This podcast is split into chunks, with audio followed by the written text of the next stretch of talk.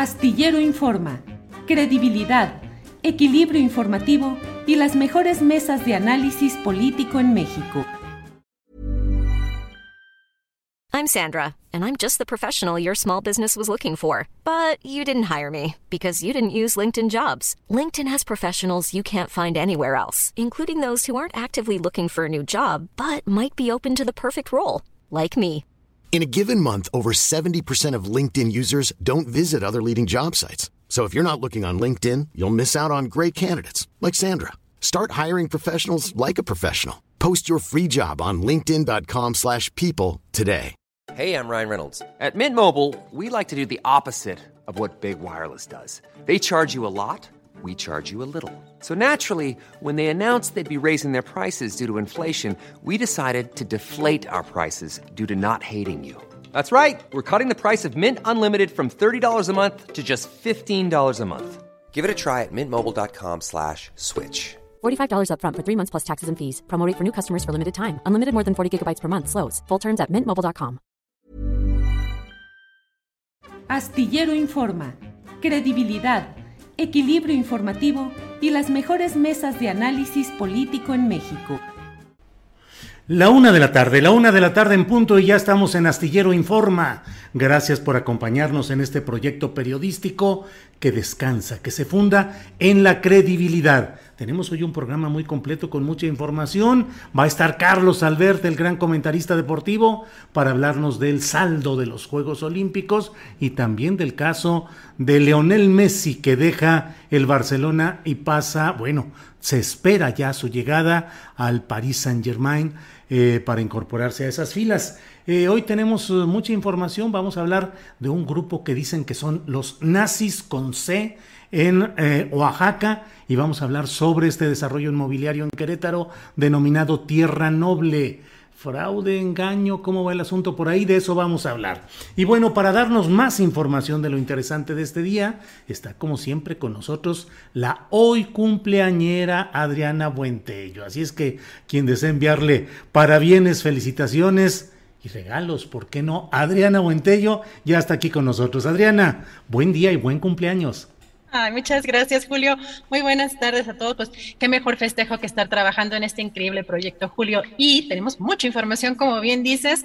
Hoy, precisamente, el presidente de la Suprema Corte de Justicia de la Nación, Arturo Saldívar, recibió al magistrado del Tribunal Electoral, José Luis Vargas, y a través de su cuenta de Twitter señaló que reconoce su disposición para lograr una salida a la situación que está viviendo el Tribunal Electoral del Poder Judicial de la Federación y dijo en este tuit, escribió, estar seguro que en breve estará superada la crisis institucional. Finalmente agradeció a las y los magistrados su confianza. ¿Y qué pasó eh, pues en esta reunión? Antes de entrar, antes de ingresar a dicha reunión, estas son las declaraciones del magistrado Vargas Valdés. Eh, vamos a escuchar. Vengo a platicar con el ministro presidente sobre la crisis constitucional que está viviendo el tribunal. Usted pidió esta reunión. Yo la pedí en un par de ocasiones. En su mensaje del viernes pasado usted insiste en llamar a la, a la cordialidad a los demás magistrados. Así es. Así ¿Permanece es. esta idea? Permanezco en esa posición y permanezco en la decisión que se haga lo, lo mejor para la institución, que es que se actúe con legalidad y por supuesto encontrando la salida política. ¿Estamos en el limbo? No, bueno, estamos en una controversia que tiene que tener una salida, primero que nada, jurídica. Si me permite, voy a ver al ministro presidente saliendo. ¿Puedo platicar con usted, Gonzalo? Y de acuerdo con información del diario Milenio, el Departamento del Tesoro de Estados Unidos y las áreas de delitos financieros de España y Canadá rastrean movimientos inusuales del magistrado José Luis Vargas Valdés que se sumarían a la información relativa a las dos denuncias que interpuso la Unidad de Inteligencia Financiera ante la Fiscalía General de la República en contra del magistrado por presunto enriquecimiento ilícito, lavado de dinero y triangulación de recursos con empresas fachada que superan los 140 millones de pesos. Y hoy en la conferencia mañanera, el presidente Andrés Manuel López Obrador respaldó al fiscal Alejandro Gertz Manero y aseguró que es incorruptible. Sin embargo, le pidió a la fiscalía que ayude más, ya que hace falta más acción, empujar más al elefante. Escuchemos.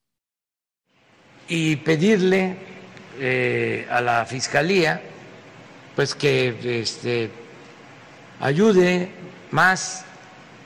El fiscal Alejandro Gersmanero es un hombre íntegro, es una gente recta, honesta, le tengo confianza. Este, lo conozco y sé que es incorruptible. Lo que siento, y lo comento de manera respetuosa y fraterna, es que hace falta más este, acción, empujar más el elefante. Y ponga mucha atención a las declaraciones del actual gobernador de Chihuahua, Javier Corral. Hoy en la conferencia mañanera, el gobernador panista agradeció al presidente su apoyo particularmente en este último tramo de su gestión y destacó que hay más coincidencias que diferencias con el gobierno federal. También lamentó que hay sectores de la oposición que siguen explotando el discurso del miedo y el peligro comunista contra la cuarta transformación. Escuchemos.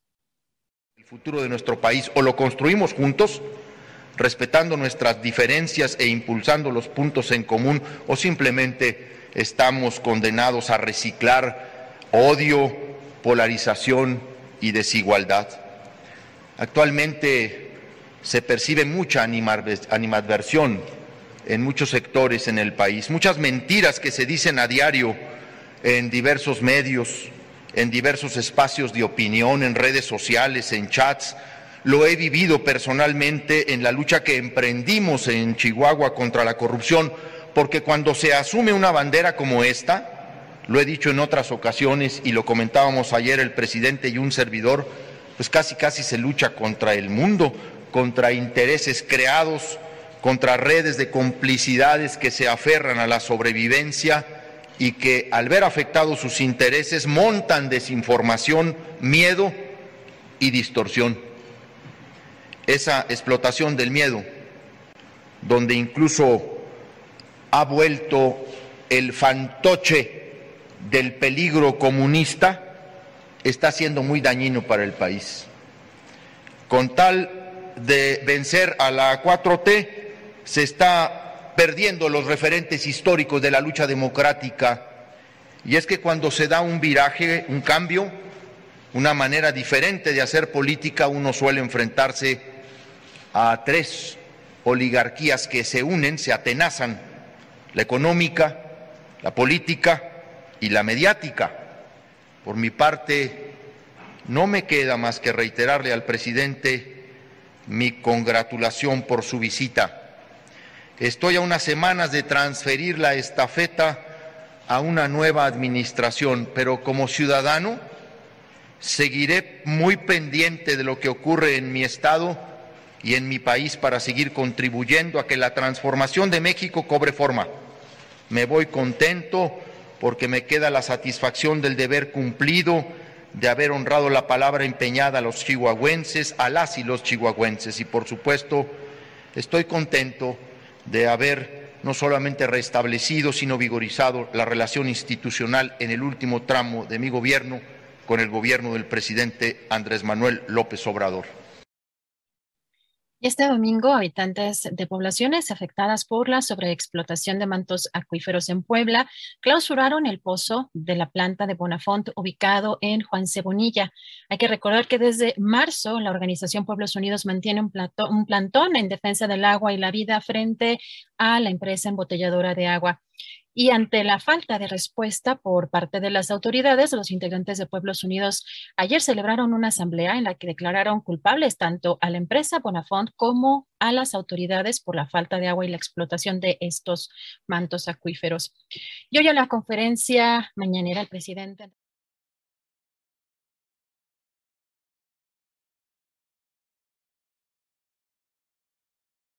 buena relación con Estados Unidos y que esta tarde, a las 4 de la tarde, sostendrá una llamada con la vicepresidenta Kamala Harris, en la que tocará el tema de la apertura de la frontera y también el tema del apoyo mm. en las vacunas. Escuchemos.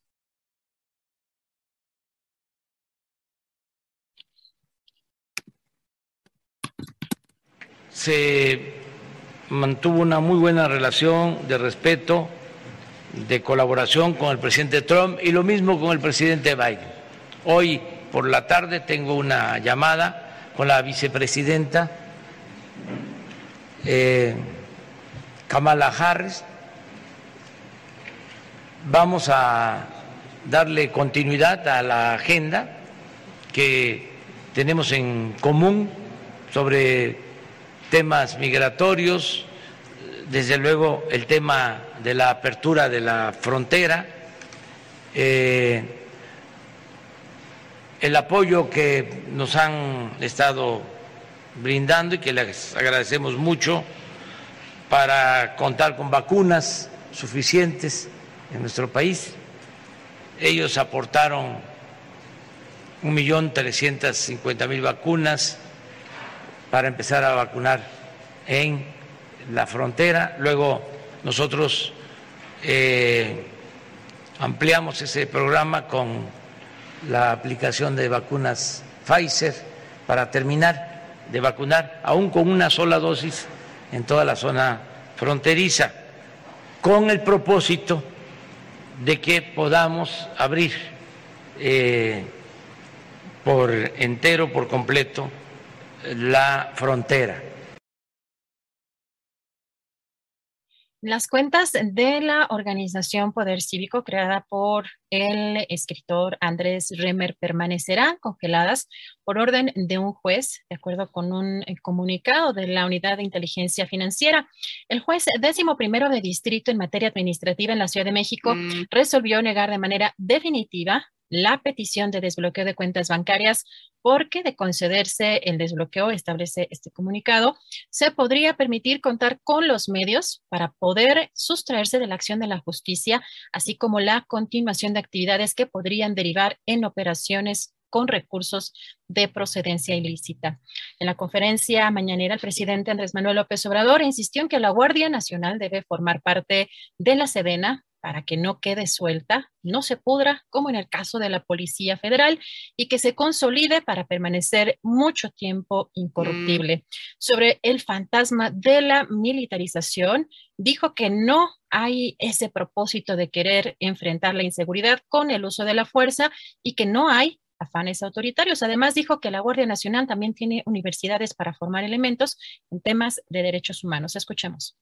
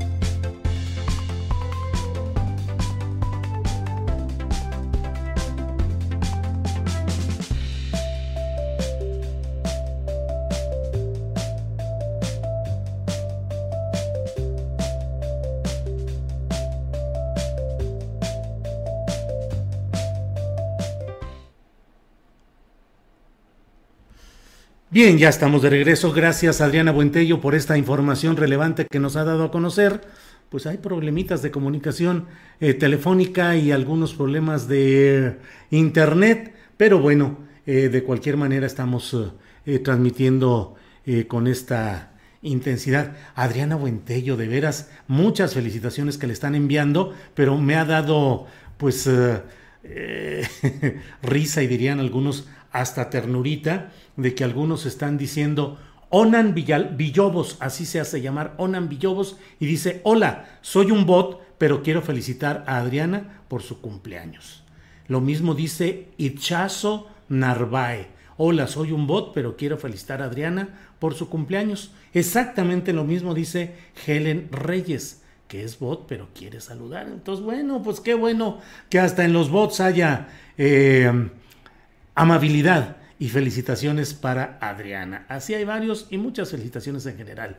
Vamos a entrar en unos segunditos más con eh, Carlos Albert. Carlos Albert, toda una institución en el análisis, el comentario deportivos. Hoy va a estar con nosotros para decirnos cómo ve la situación de los Juegos Olímpicos y el tema también de eh, la salida de Leonel Messi. Ya sabe usted que ha pasado este sensacional jugador de fútbol de origen argentino que hizo su carrera, larga carrera en el Barcelona y ahora mm, ya no llegó a un acuerdo para mantenerse en ese equipo y ahora pasa a algún otro y se rumora insistentemente que será con el Paris Saint Germain, el PSG.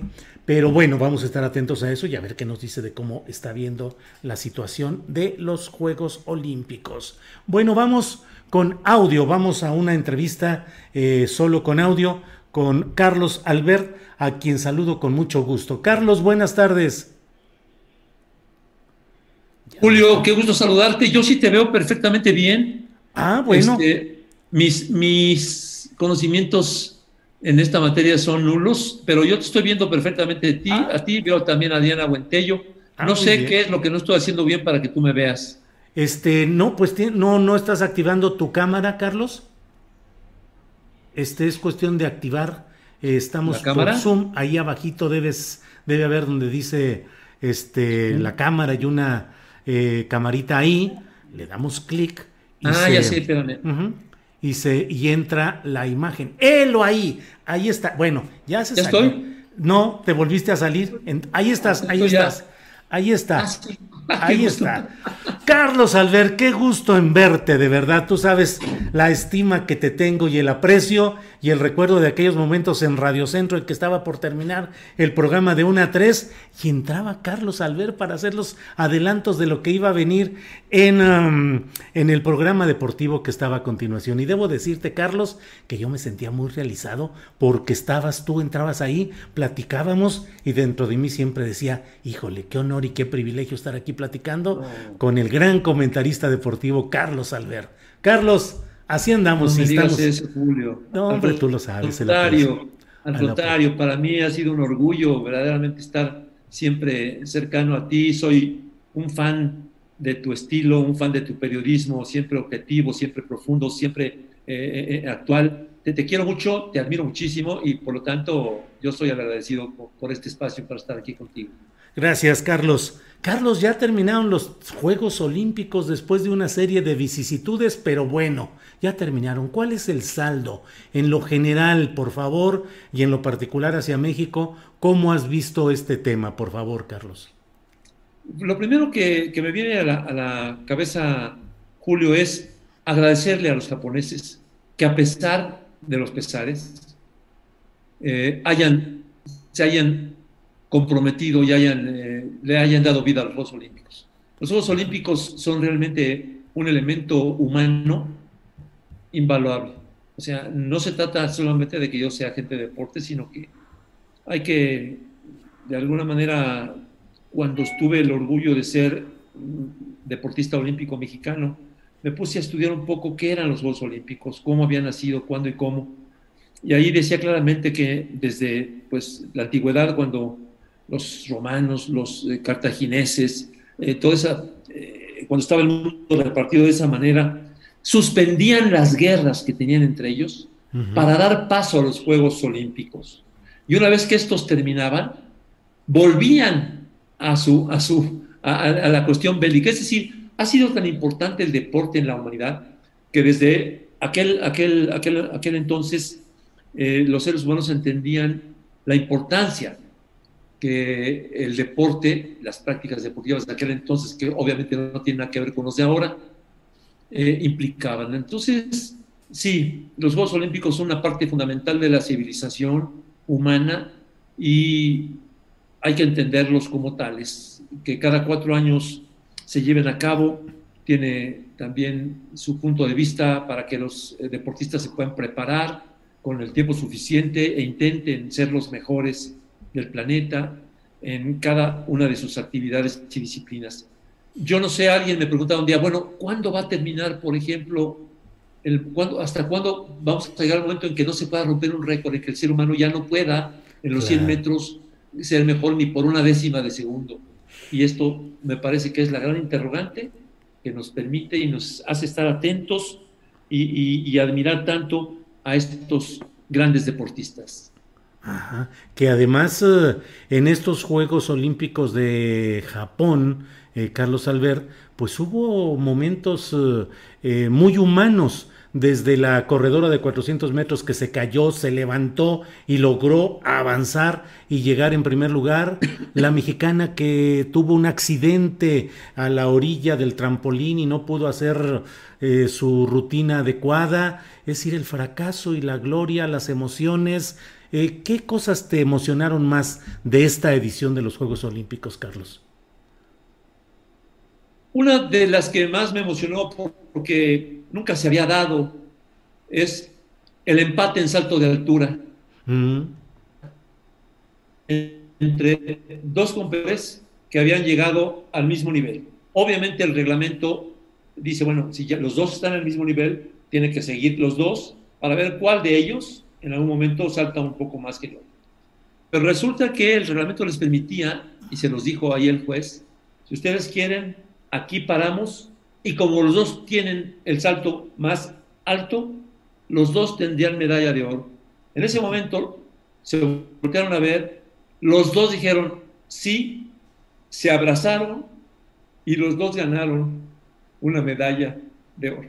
Esto es algo único que no se ha visto nunca y que no veo fácil que se vuelva a repetir. Un empate en, un, en una disciplina de, atletismo en donde los dos son igualmente buenos y los dos se aceptan y se respetan igualmente y los dos deciden en aras de un reglamento que lo permite este, llevarse la medalla de oro con el mismo con la misma medida en su salto. Eso fue para mí es un momento mágico este Julio. Carlos, y el saldo para México, el saldo para esta esperanza de tener pues más medallas que en el pasado eh, ¿Cómo ves el saldo de México? Normal, Julio. Normal. Yo te, diría que no hay un motivo para pensar que el deporte mexicano ha avanzado. El deporte mexicano está muy estancado por muchas cuestiones burocráticas, económicas, falta de interés del gobierno, pero sobre todo por una cosa, el deporte mexicano no crece y no crecerá a los niveles en que pudiera hacerlo, debido a que los mexicanos tenemos tanta facilidad física como cualquier otro, porque el sistema educativo de este país no incluye la práctica del ejercicio y el deporte. Mientras el deporte mexicano no esté, no esté unido a un sistema educativo, no vamos a poder tener más que lo que tenemos ahora, que son, pues ahora sí que garbanzos de alita, que surgen por apoyos familiares, por apoyos de algún gobierno estatal, de algún gobierno municipal, que en ese momento ya esa persona. Pero como país, México tiene un gran, un gran potencial deportivo, pero hace falta que se encauce Julio a través de un sistema. Y no hay ningún sistema mejor en el mundo para encauzar el deporte, y así nos lo han demostrado las grandes potencias como Estados Unidos, como Alemania, como la Unión Soviética, que, es a través del sistema educativo de ese país. Pero si en este país tenemos escuelas primarias que no tienen ni un patio, ni un patio para que los muchachitos salgan y hagan calistenia, ya no digas deporte. Si hay cientos de este tipo de, lugares en donde la, la, materia de educación física no cuenta para nada, absolutamente para nada, va a ser muy difícil que pensemos en un desarrollo, porque los únicos que pueden darnos una algo novedoso en el deporte son los niños, que en algún momento dado van a llegar a ser jóvenes y van a llegar a ser grandes deportistas. Pero ¿cómo, cuándo y de dónde o por qué los mexicanos esperamos más éxitos si no tenemos dónde sembrar, si no hay semillas, si no hay dónde ponerlas?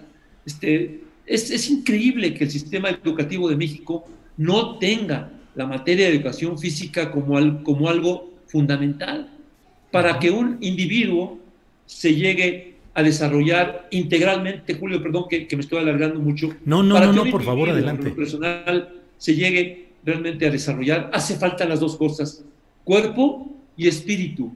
es decir, nos tenemos que alimentar de los conocimientos, de la filosofía, de las ciencias, de la biología, etcétera. Pero tenemos también que desarrollar nuestro físico al parejo. Y no lo hacemos porque no hay dónde, porque no hay cómo. Te insisto, hay cientos, por no decir miles, de escuelas en este país que no tienen dos metros cuadrados para que sus alumnos salgan a hacer calistenia. Eso, esa es la realidad de nuestro deporte, de nuestro, del sistema educativo de México. No podemos, no podremos mientras eso no suceda.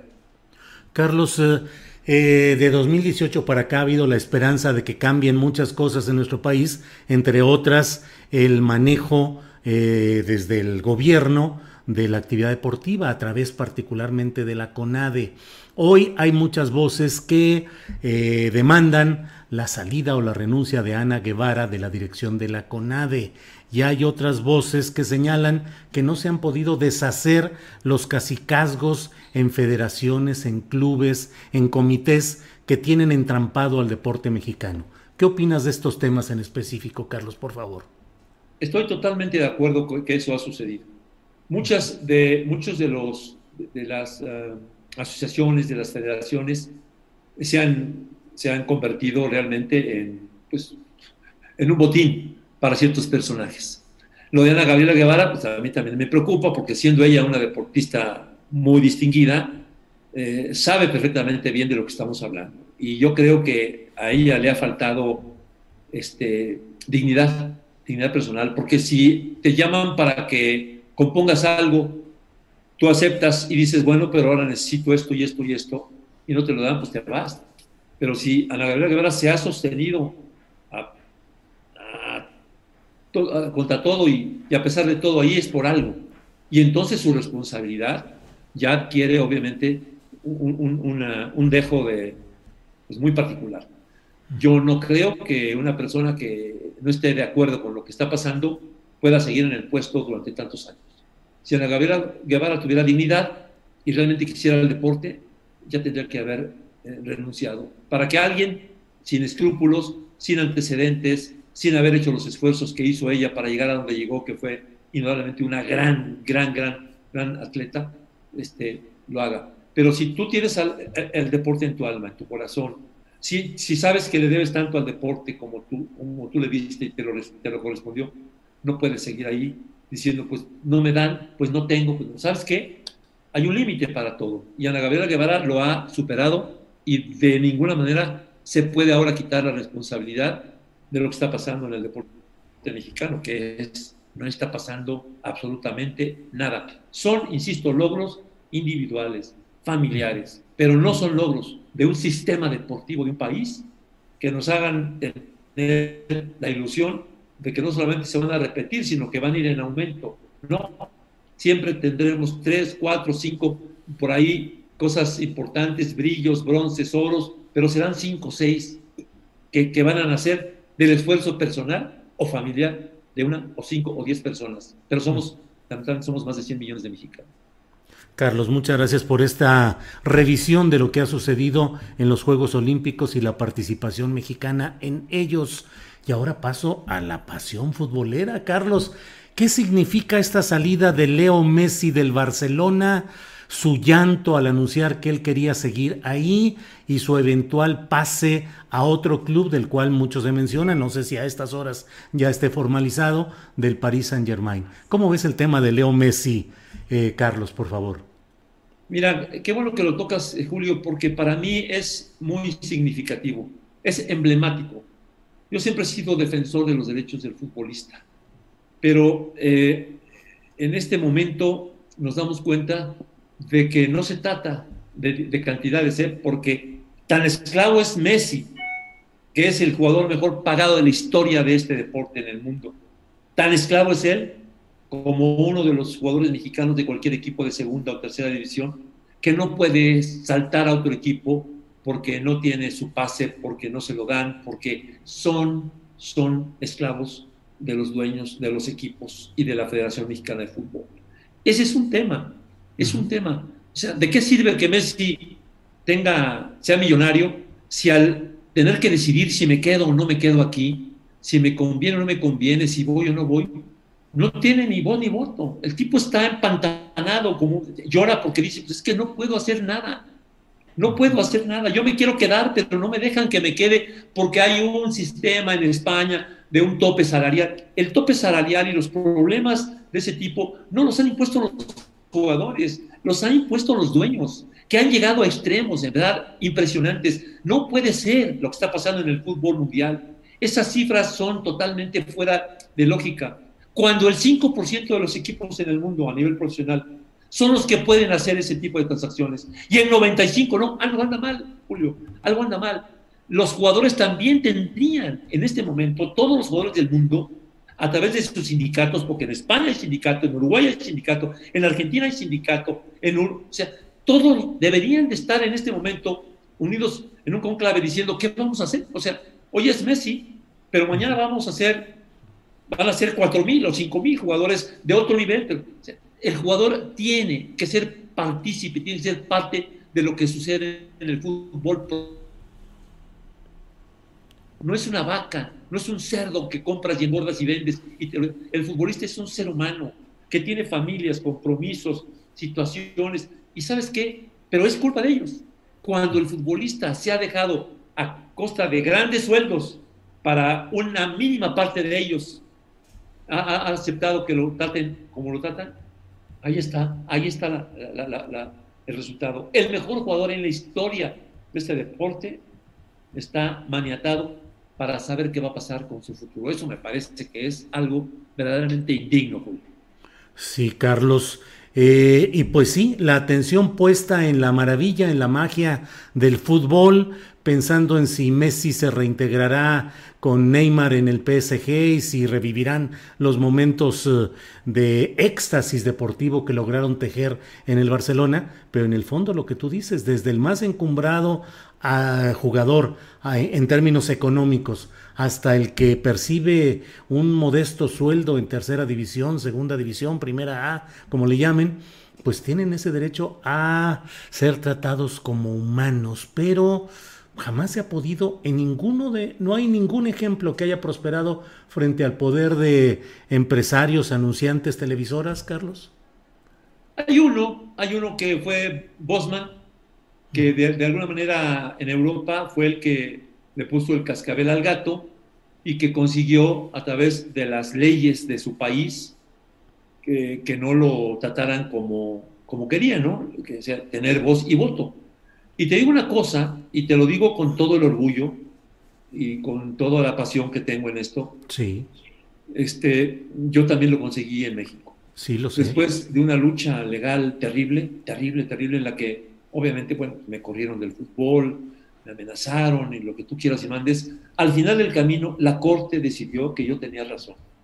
Claro, para que yo hubiera podido darle fuerza a esta ley que ya surgió pues tenía que haberla aprovechado mis compañeros, pero no quisieron. Ahí está la ley. En México hay una, una, este, una ley eh, que, surgió de mi demanda personal contra el equipo que, que, me, que me, corrió sin ningún, sin ningún este, argumento válido. Ahí está. La pueden utilizar los jugadores, los que quieran. Solamente que se necesita también que lo quieran hacer y que tengan un mínimo de dignidad. Y te lo digo, es quizá mi mayor logro como deportista no fue haber ganado los Juegos Panamericanos, que tengo la medalla de oro, no fue haber asistido a unos Juegos Olímpicos como asistí en 64 a Tokio precisamente, este, no fue haber asistido a una Copa del Mundo, no. Mi mayor logro como deportista está en un papel escrito, en una ley, que le da al futbolista precisamente la personalidad legal para que no puedan abusar de él ni lo puedan utilizar a su manera. Y ahí está, nadie la aprovecha, pero pues eso, eso ya no es, es un asunto mío. Perdón por la presunción, pero me costó mi carrera. Me costó mi carrera cuando yo estaba en plenitud, cuando estaba en mi mejor momento futbolístico. Me corrieron del fútbol por exigir mis derechos. Los exigía yo, no a nombre mío, sino a nombre de todos, y ahí están. Pero lamentablemente te digo, para, se necesita que el futbolista entienda que hay cosas que el dinero no puede comprar. Claro. Claro, lo sé, conozco esa historia, Carlos, y claro que hay un respeto a lo que hiciste como ciudadano y como trabajador del deporte al exigir tus derechos y lo que hubo de consecuencias, como suele suceder en este tipo de, de esquemas de poderes que no permiten la organización de quienes eh, colaboran o contribuyen en esas actividades. Carlos, pues como siempre, muy agradecido de la posibilidad de platicar contigo. Solo cierro preguntándote, ya en el terreno de la magia y del espectáculo, ¿crees que se van a revivir las grandes escenas ahora con Neymar y Messi si es que se vuelven a unir en el Paris Saint Germain? Por supuesto, por supuesto, y va a ser así, va, va, va, va a acabar jugando en el Paris Saint Germain y va la va a romper ahí y con Neymar digo, vamos a seguir gozando. Afortunadamente vamos a seguir gozando de la magia del fútbol de Messi y de, sus compañeros. Cuesta trabajo porque uno lo conoce desde que llegó a los 13 años al Barcelona y lo vio crecer ahí y lo vio jugar con los grandes jugadores. Pero Messi, a donde lo pongas, tiene la magia, la lleva consigo. Y con, y con Neymar vamos a ver, en verdad, una pareja de, de futbolistas incomparable. Ya nomás les faltaría a Luis Suárez para tener el tridente completo de nuevo. Imagínate, ya estás pidiendo mucho. Bien, Carlos, con mucho afecto, con mucho agradecimiento. Eh, aprecio el que hayas estado con nosotros para hacer estos comentarios y como siempre, un abrazo y mi, mi mayor afecto, Carlos. Mi cariño para ti, Julio, es un orgullo, un orgullo poder estar contigo en este valioso espacio. Te quiero mucho, gracias. Igual, hasta luego. Gracias, Carlos Albert. Carlos Albert con los comentarios eh, acerca de los Juegos Olímpicos, la participación de la selección mexicana y desde luego también del caso de Leonardo, Leo Messi, que sale del Barcelona y pasa muy probablemente al Paris Saint Germain. Bueno, pues vamos a entrar ya, déjeme ver qué es lo que sigue. Vamos, ya estamos con Jacaranda Correa, nuestra compañera periodista y, ah, va a entrar, está por entrar, periodista y conductora de Canal 22. Usted sabe que cada lunes tenemos la oportunidad de hablar con Jacaranda Correa, que nos pone a darle vuelta aquí a la matraca, como luego dicen, eh, a, a que pensemos más allá de lo evidente. Así es que, como siempre, me da mucho gusto saludar a mi compañera periodista Jacaranda Correa. Jacaranda, buenas tardes. Hola, querido Julio, ¿cómo estás? Buena tarde. ¿Cómo empieza tu lunes? Bien, bien, bien, la verdad, con mucha información, Jacaranda.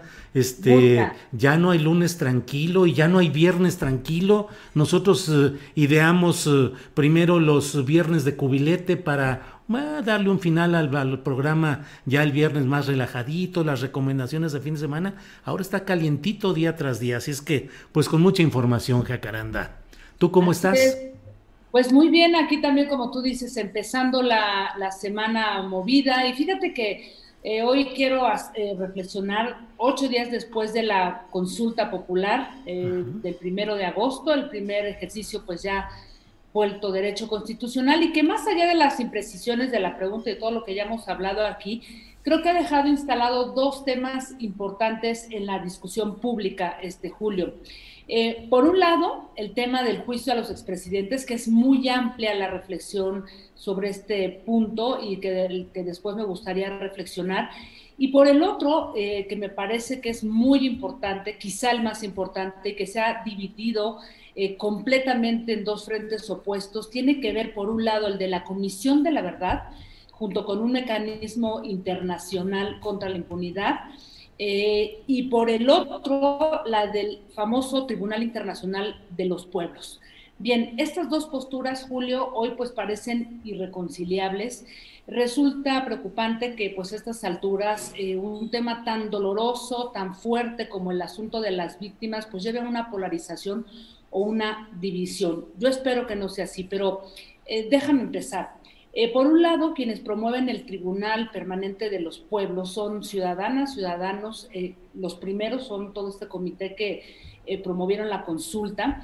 También hay algunos, digamos que gente que, es este, cercana a Morena, como en el caso de Pigmenio Ibarra, pero también hay otras personas como Alina Duarte, el propio Omar García, quien es sobreviviente del caso de Ayotzinapa, entre muchos otros, ¿no?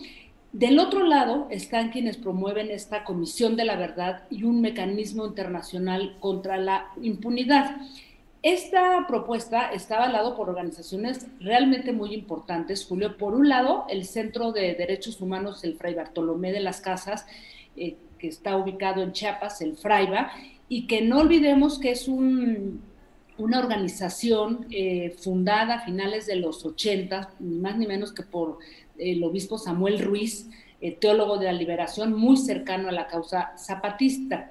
Por otro lado está también el Centro para los Derechos Humanos, el Fray Juan de Larios, que está ubicado en Saltillo, Coahuila, y cuyo fundador es el obispo Raúl Vera, pues también cercano al zapatismo y un teólogo de la liberación, uno de los obispos pues, más amenazados por haberse este, pues, enfrentado contra el narco y contra intereses eh, criminales terribles en esa zona.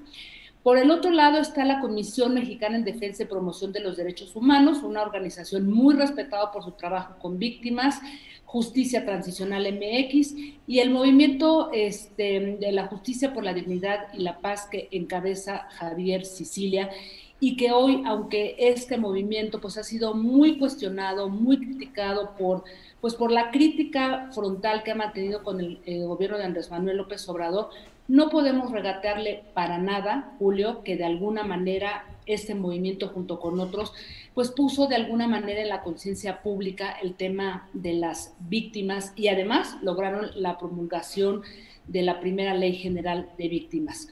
A esta propuesta faltaría que se sume el ejército zapatista. No ha hecho ningún comunicado porque, como sabes, se encuentran en esta gira eh, por Europa, entonces todavía no se manifiestan, pero en realidad, eh, si tomamos eh, por hecho de que tanto el Fraiba como Fray Juan de Lario son muy cercanas al movimiento zapatista, es muy probable que el Ejército Zapatista de Liberación Nacional se sume a esta propuesta de la Comisión de la Verdad y el Mecanismo Internacional de Justicia.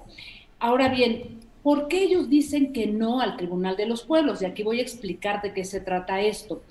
Eh, explica todo este movimiento que este Tribunal de los Pueblos se crea desde la, eh, desde la sociedad civil y que solamente se juzga simbólicamente a los responsables sin ningún tipo de consecuencia más que el juicio de la, de la sociedad. Y hay que recordar que ya hubo, eso es lo que explica Sicilia y todas estas organizaciones, que ya hubo un tribunal aquí que se estableció en el periodo, se desarrolló en el periodo finales del gobierno de Felipe Calderón y principios de Peña Nieto, que fue el capítulo 2011-2014, y que no dio resultados palpables. Ahora bien, ¿qué es este tribunal? De acuerdo a lo que, eh, a lo que explican ellos mismos en su, en su página de lo que se trata, es un tribunal ético internacional de carácter no gubernamental, como decía, que identifica y difunde casos de violación sistemática de los derechos humanos que no tienen ninguna respuesta por parte de las instancias oficiales. Por definición, este tribunal no cuenta con el poder de, digamos que de traducir todo lo que se estudia ahí en juicios, en decisiones prácticas eh, este, punitivas. Solamente, digamos que logra visibilizar y dar una representatividad a lo que ellos llaman los pueblos eh, víctimas ¿no? de violaciones a derechos humanos. Ahora bien, es importante decir que este Tribunal de los Pueblos, Julio, se ha hecho en distintos países en Europa, en América Latina. De hecho, nació desde los años 60 esta figura ética internacional, porque ahí se juzgaron crímenes de lesa humanidad de la guerra de Estados Unidos este, en Vietnam, y luego se siguió a las dictadoras en América Latina, pero nunca con un carácter este, ejecutante, punitivo, ¿no? Solamente se hacen recomendaciones. De hecho, aquí hay una recomendación muy amplia que se puede buscar en línea, que fue la que se, con la que se concluyó en el 2014, pero pues se sabe que no hubo ninguna, eh, ningún resultado efectivo. Por eso todas estas organizaciones dicen que es regresar a un mecanismo que es importante, no lo descalifican, pero que no funciona.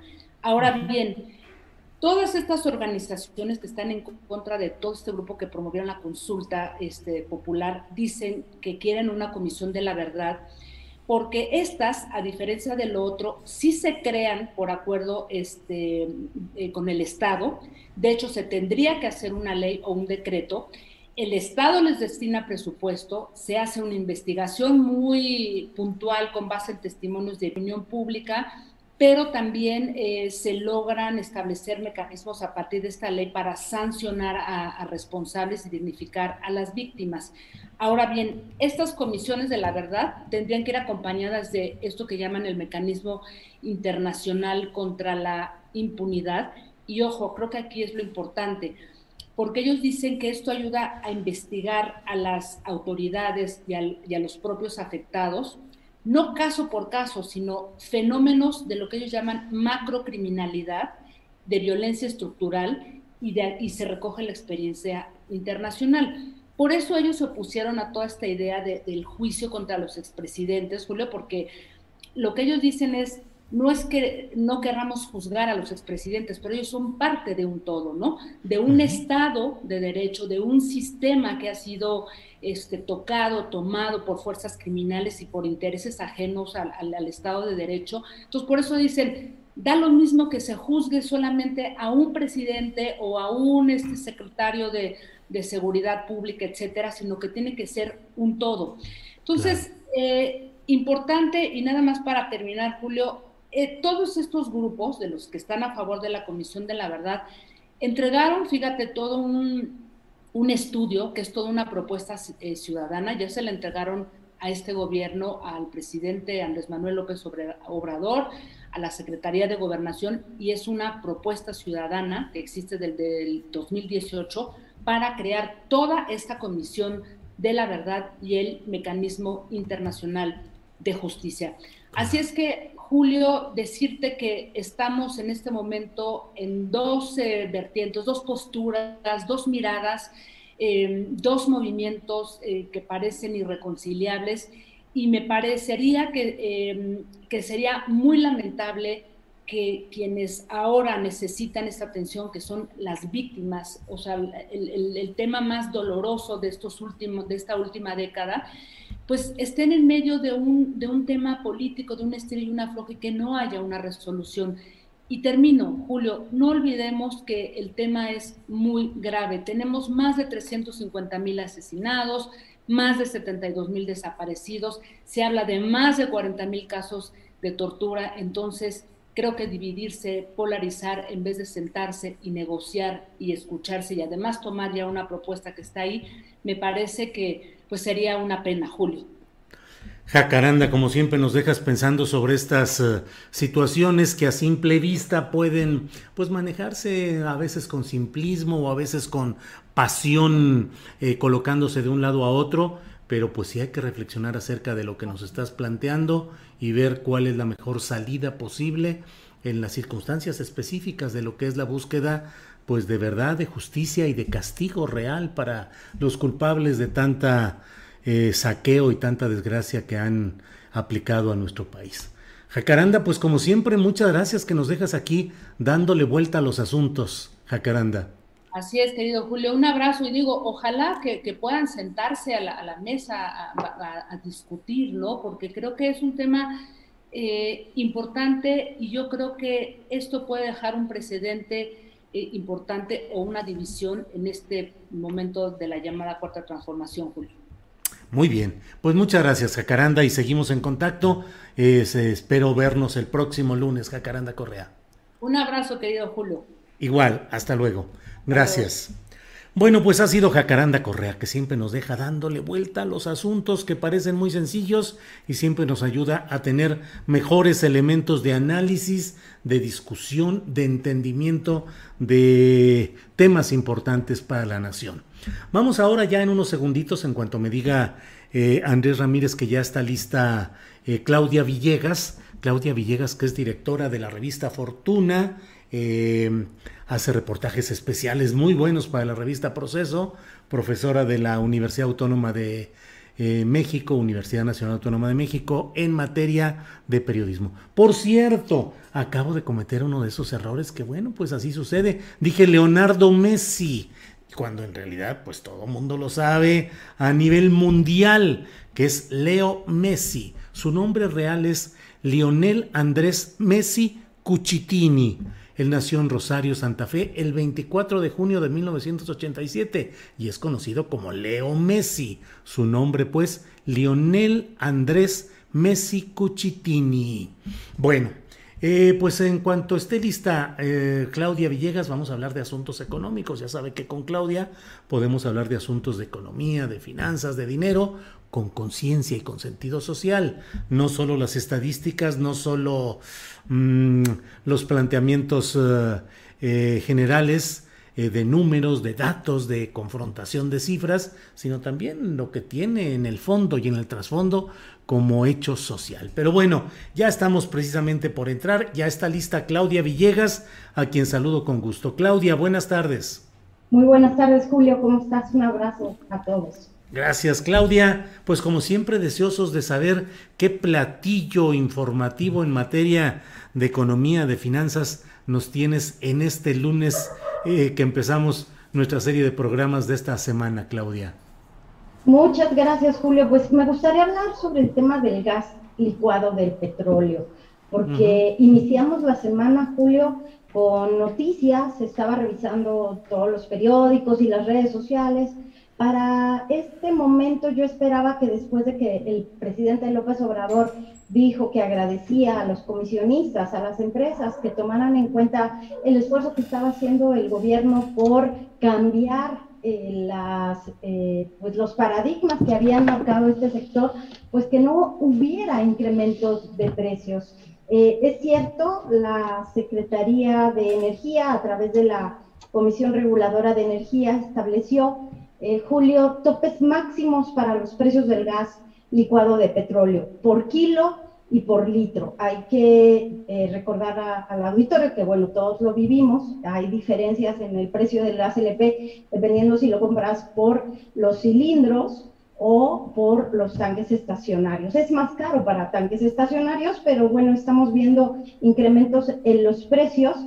Parece que va a ser difícil, Julio, desde la Profeco, vigilar que no se estén saliendo pues de los márgenes autorizados y establecidos, sobre todo este esquema de comisionistas y aprovecho para comentarles que este fin de semana pues publicamos precisamente en la revista Proceso Julio un reportaje que trae a colación cómo era el mundo de los precios del gas licuado de petróleo con el esquema de control de precios, ese que se eliminó con la reforma al sector de la energía en 2017. ¿Y qué crees? Este esquema es el que genera el modelo de comisionistas con más fuerza, porque las, los dueños de las plantas, los Tomsa, los Zaragoza, eh, todos el Belagas y todas estas eh, grandes empresas dejaban a los comisionistas las zonas en donde los precios eran más altos se quedaban con las zonas más cercanas a la planta, que es donde les consumía menos eh, gasolina, mover el, gas licuado del petróleo, y le dejaban a los comisionistas las menos rentables. Así se distribuía el negocio y lo que revela un estudio de la Comisión Federal de Competencia, Julio, es que no bajaba el precio del, gas licuado, solamente se garantizaban los márgenes. Enrique eh, Felipe Calderón, cuando llega a la presidencia, de lo primero que hace, y lo dimos a conocer en su momento en la revista Fortuna, es regalarle tres pesos a los distribuidores de gas licuado de petróleo. Nada más para que conservaran el negocio. Entonces, como ves, es un tema sumamente complejo, Julio, y hoy se da a conocer la, la inflación, por eso quise traerlo a colación aquí, porque la inflación sigue por encima del 5% y el gas licuado de petróleo sigue siendo uno de los precios del ponderador que más presiona, Julio. Pues sí, muy interesante todo esto que, eh, pues por lo pronto se ha eh, conjurado provisionalmente esta protesta que se trató de implantar en la Ciudad de México y en el Estado de Hidalgo, pero pues ahí siguen pues no sé si las contradicciones o los problemas de fondo en materia de ganancias de las empresas, de los comisionistas, y bueno, pues eh, por ahí va todo este tema. Y la inflación, la inflación, Claudia, que es eh, pues un amago constante que ahí va avanzando según lo que nos dices. Así es, Julio, y la verdad es que de lo más preocupante es que son los estados pobres, Guerrero, por ejemplo, de los que más resienten y resisten también inflaciones altas, Julio. Entonces, creo que sí es un tema, dicen que el mayor impuesto que tiene en su economía un país es precisamente el asunto de la inflación, Julio. Sobre este tema, bueno, creo que vamos a seguir reporteando, investigando, porque también las empresas importadoras de, de gas LP Julio, pues eran las que están también siendo observadas por el Servicio de Administración Tributaria y son varias las que estaban importando gas campanita, imagínate Julio, también estaban ahí los Zaragoza, están siendo revisados por el SAT para ver si están cumpliendo en tiempo y forma con todo este asunto de eh, los derechos por comercio exterior, Julio. Bien, Claudia, pues muchas gracias y en espera un poquito más adelante estaremos ya metidos en ver las propuestas eh, de presupuesto para el año que entra, las propuestas que haga Hacienda, eh, si habrá dinero suficiente y recaudación para cumplir con los propósitos de este gobierno o si va a haber mengua, en fin, pues muchos temas interesantes que vienen en las semanas próximas, Claudia. Así es, Julio, el, centro, el Centro de Estudios Económicos del Sector Privado, el CESP, pues ya le está pidiendo precisamente a Ramírez de la O que reoriente el gasto para generar inversión y recuperación económica. Y lo que tuvimos hace unos días, eh, pues fue la participación, la comparecencia de Ramírez de la O ante los legisladores diciéndoles que van a seguir con la vocación social, Julio. Y si me permites, nada más quería comentarte, Julio, otro tema rapidísimo del cual voy a seguir investigando. Pues ya finalmente el gobernador eh, Barbosa en Puebla ya eh, reaccionó, hoy dijo que ante la toma de la planta Bonafont, que solamente fabrica o solamente embotella agua, embotella agua, no, no embotella Coca-Cola, porque ahí había una confusión, solo es agua, pues Julio que iba a establecer eh, el Estado de Derecho, que iba a actuar conforme a derecho, y pues solo decir que en el país se necesita una nueva ley de aguas nacionales, Julio, es otro de los temas que hemos investigado profundamente en la revista Fortuna. Se necesita para que se cuide en la industria inmobiliaria, en la agrícola, pero no me parece que sea así, tomando eh, por asalto una planta, rompiendo candados, eh, vandalizando como se tenga que realizar esto. Me parece que eh, es, un, es un tema que debería preocuparnos porque el presidente López Obrador ha dicho nada con violencia, todo con orden, Julio, y es un tema que no sé a ti qué te parezca, pero a mí me preocupa mucho porque no es el ambiente social que queremos en ningún estado del país. Sí, es un tema candente y difícil, Claudia, el de Puebla y esta protesta de los pueblos unidos contra la embotelladora Bonafont.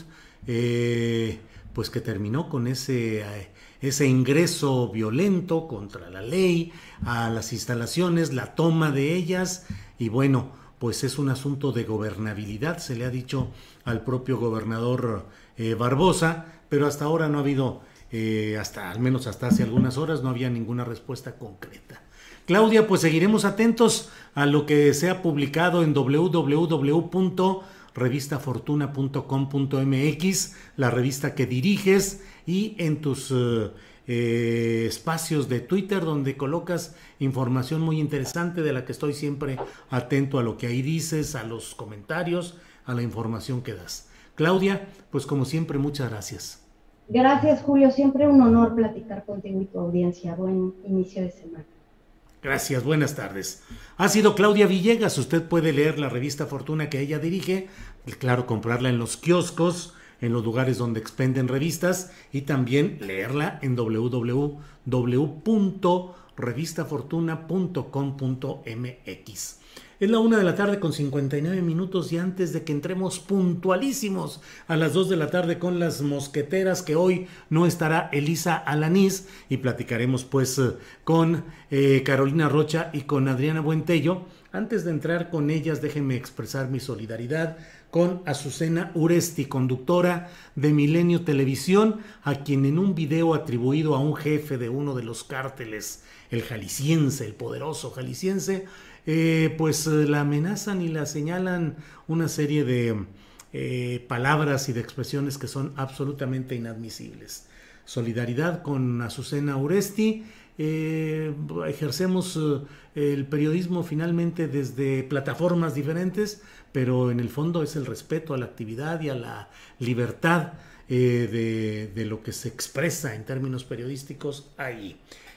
así es que bueno, vamos a, vamos a pasar y luego voy a comentar ahorita qué les pareció. Bueno, eso mejor lo pregunto ahorita a las mosqueteras. ¿Qué les pareció el presidente de la República poniendo la mañanera a Juan Gabriel para decir no, no y no, no tengo nada que darte porque no le va a dar más dinero eh, en exceso a los medios de comunicación. Pero bueno, son las 2 de la tarde en punto y ya estamos con la mesa de las mosqueteras. Adriana Buentello, la cumpleañera, buenas tardes. Muchas gracias. Buenas tardes, hola Caro. Hola. Carolina Rocha, buenas tardes, Caro. Feliz cumpleaños, Adriana. ¿Eres Leo? Sí, Leo, Leo ascendente Leo, además. Uh, chalas, nombre, pero qué cosa. ¿Qué significa eso, Carolina? Tienes que lidiar con ella, ¿eh? Diario.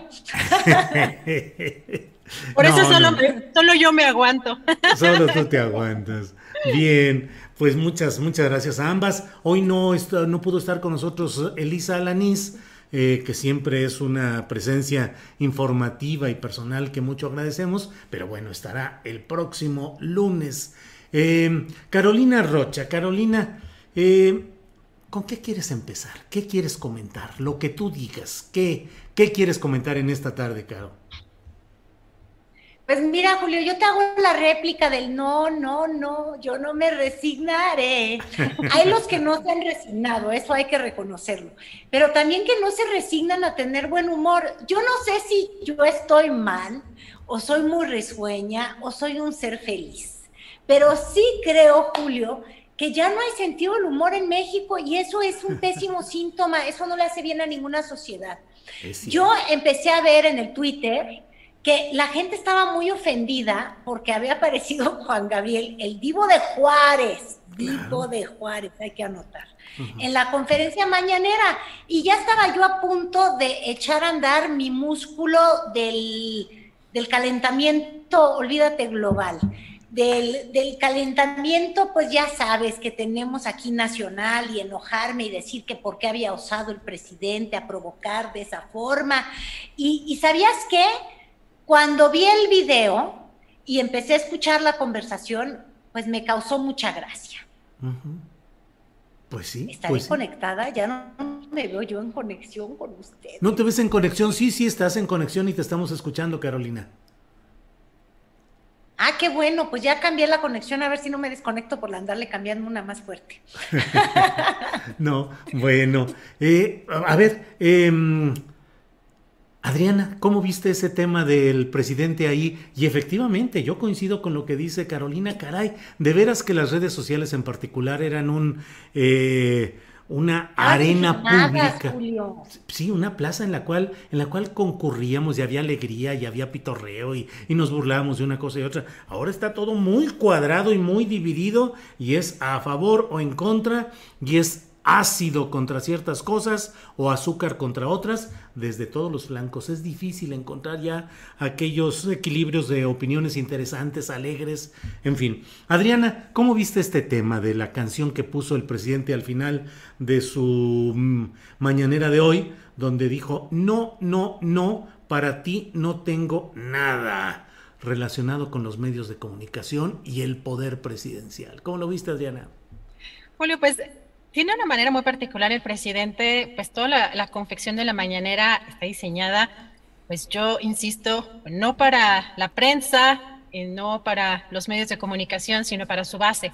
La forma en que se dirige a la gente, eh, yo insisto mucho también en, en, cómo se dirige a la gente que, al pueblo, que es inteligente, siempre halagándolo, siempre con una comunicación muy sencilla y muy directa, tiene pues esa costumbre también de, poner algunos segmentos eh, interesantes, ¿no? Ya hasta hay caricaturas, Benito Bodó, que de pronto también por ahí aparecía, que pues evidentemente para quienes son anti-López Obradoristas y sobre todo de, estos, de estos personajes o de estas personas que no, no tienen... Eh, eh, argumentos, que es mucho más visceral, pues todo va a estar, todo es negativo. Entonces es una especie hasta de coliseo, ¿no? Ahí es este blanco, negro y es este lanzar algo al ruedo y para que eh, vaya alguien y lo, y lo ejecute, ¿no? La, verdad es que creo que esa es, una parte que tiene razón Carolina. Muchas veces ya veo que en las redes sociales hemos perdido el sentido del humor.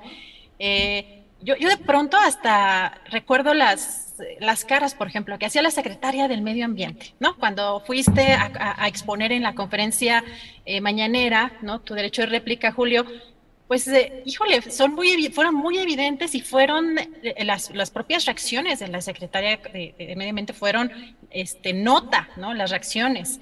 Y me parece que pues sabía mucho y no por un tema ni de misoginia ni de nada, ni de violencia de género, pero decían mucho esas reacciones y pues se convirtió en un meme, se convirtieron en stickers, se eh, todo por todos lados empezó a compartir y creo que también eso es parte del humor, del humor público, del, humor de, esta vida política y que también estamos eh, perdiendo, me parece que, eh, sobre todo en esta forma de, de, decir en las redes sociales yo tengo la razón, ¿no? Y ya no escuchar a la contraparte. Así que a mí me parece muy sano de pronto que, que se dirija así el presidente, pues era a los medios de comunicación, en un mensaje directamente a, su base. No me, no me causa a mí, la, verdad es que ningún conflicto, al contrario. Eh, Lástima que no sea en viernes, ¿no?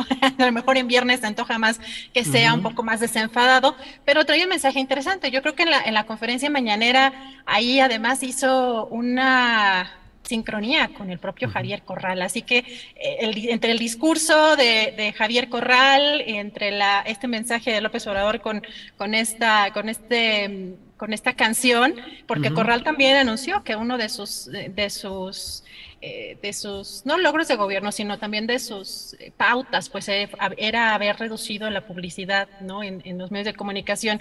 Así que a mí, yo no tuve problema con eso, me parece que es además poco criticable algo como, como eso. Hay otros temas que me parece que sí, la forma en que se dirige el presidente a algunos reporteros en particular y, a la prensa, sí podrían ser más cuestionables, que esto me parece que es más bien una comunicación muy directa con su base. Oye, y hasta nos contó Adriana Julio. ¿Sí vieron que medio hasta entonó? Oye, el presidente medio sabe cantar, se sabe la estrofa, tiene buen humor. En vez de agarrarse a trancazos como cuando está enojado con los medios y entonces dice que, que abomina el reforma y que ese de acá, eh, me pareció sano. Yo hace mucho no me reía en una mañanera.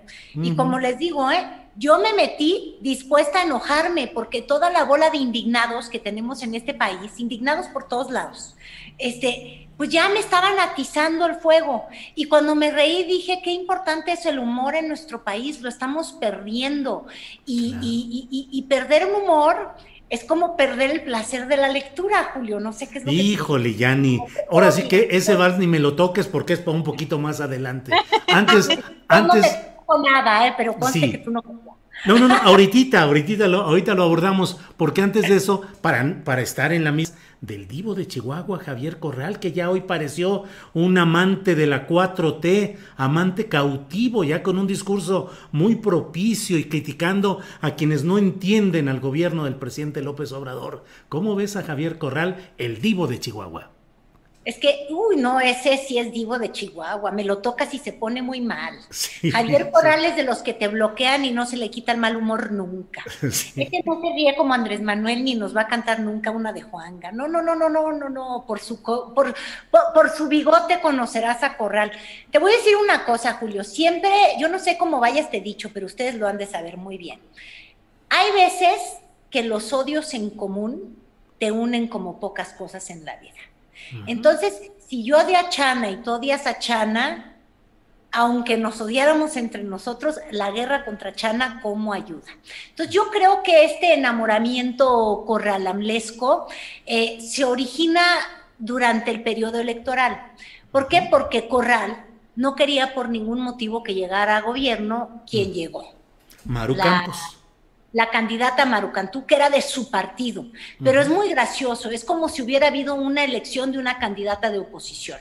Corral que es un demócrata al estilo López Obrador, quería imponer, no porque lo dijera su dedito, sino porque él pensaba que así tenía que ser, quería imponer al otro divo de Chihuahua, que es Madero. Gustavo Madero. Sí, exactamente. Y pues al, alma mía, se fue Madero porque, porque no pudo ser candidato, como ustedes han de recordar. Y fue una cosa, un golpe directo a Corral. Fue un enfrentamiento abierto porque además decían que Maru Cantú tenía que Maru Campos. digo, Maru Campos, ya, ya lo estoy confundiendo, que Maru Campos tenía que ver con pues con todo el, desvío de recursos que tuvo el gobierno de Duarte y como muy, este, de manera muy insistente dijo el día de hoy Javier Corral, para él gobernar Chihuahua fue una cruzada en contra de Duarte, sobre todo, una cruzada en contra de la corrupción. Este, nunca en realidad le interesó ningún otro tema, la inseguridad podía avanzar, la economía podía medio descarrilarse, pudo tener los conflictos de los agricultores, el conflicto del agua, nada era tan importante como ver tras las rejas a, a Duarte. Entonces, para él la llegada de Maru Campos fue una pésima noticia, evidentemente también para López Obrador, ¿verdad? Porque es la candidata del PAN y mira que ahí ya se quieren y se quieren mucho. Yo creo que por ahí viene esta cercanía. Y dos, porque tienen el carácter muy parecido. Luego los opuestos son muy, muy, muy parecidos. Em, Corral se siente atacado en todo momento por los medios si no se coincide con él o si no le aplauden lo que él cree que es digno de aplaudir. Es además de ideas muy iba a decir muy necias. ¿Cómo dice Andrés Manuel que es terco terco y se cansa ganso? Pues me canso ganso, dice. Pues me canso ganso que se cansa y no se, no, no descansa. Bueno, pónganle que corral igual. Entonces, es, es tienen caracteres muy similares, eh, mientras no coincidían en, en, términos ideológicos, siendo un poquillo más de derecha corral, este, y y López Obrador, pero mira, los dos son conservadores, yo no sé ni por qué los ando distanciando, mira, son idénticos. Quiten todo lo que he dicho, pero se veían en el espectro electoral separados, pero los unió una candidata que tenían no en común, sino en oposición, que era la, la, candidata electa, la gobernadora electa, Maru Campos, a la que insisto en cambiarle el apellido, pero entonces por eso yo creo que andan ahora tan juntitos, porque pues Corral ya va a pasar como que a la oposición, pues no le gustó ese triunfo del PAN y, y, y salió muy peleado con los panistas. Sí. Bien, Carolina, gracias. Adriana Buentello, eh, se le atribuye a Winston Churchill, pero no hay unanimidad, no hay, otros lo, atribuyen a otras personas la frase de que dicen que la política hace extraños compañeros de cama, de cama en términos políticos, obviamente. Eh, aquí estamos de veras en presencia de alguien como Javier Corral, que durante mucho tiempo, aun cuando él es... Eh, o se le suele clasificar como la izquierda dentro de la derecha, eh, sobre todo en, defensa del interés nacional contra Televisa, contra la ley Televisa, en episodios así, pues lo cierto es que eh, fue un villano para el obradorismo durante mucho tiempo y ahora pareciera encaminarse a una cercanía muy especial. ¿Cómo ves este tema del divo de Chihuahua, Javier Corral? Adriana. Pues ya habíamos visto desde antes eh, de, bueno, pues en medio del proceso electoral que eh, la propia, en ese entonces candidata Maru Campos, denunciaba que pues Corral estaría siendo apoyado precisamente por el gobierno federal para pues intentar impedir que ella eh, llegara a la gubernatura de Chihuahua. Lo que me parece aquí interesante es que evidentemente eh, desde tiempo atrás también Corral se separó un poco de estos aliancistas o de esta, eh, de esta, esta, esta alianza de, gobernadores.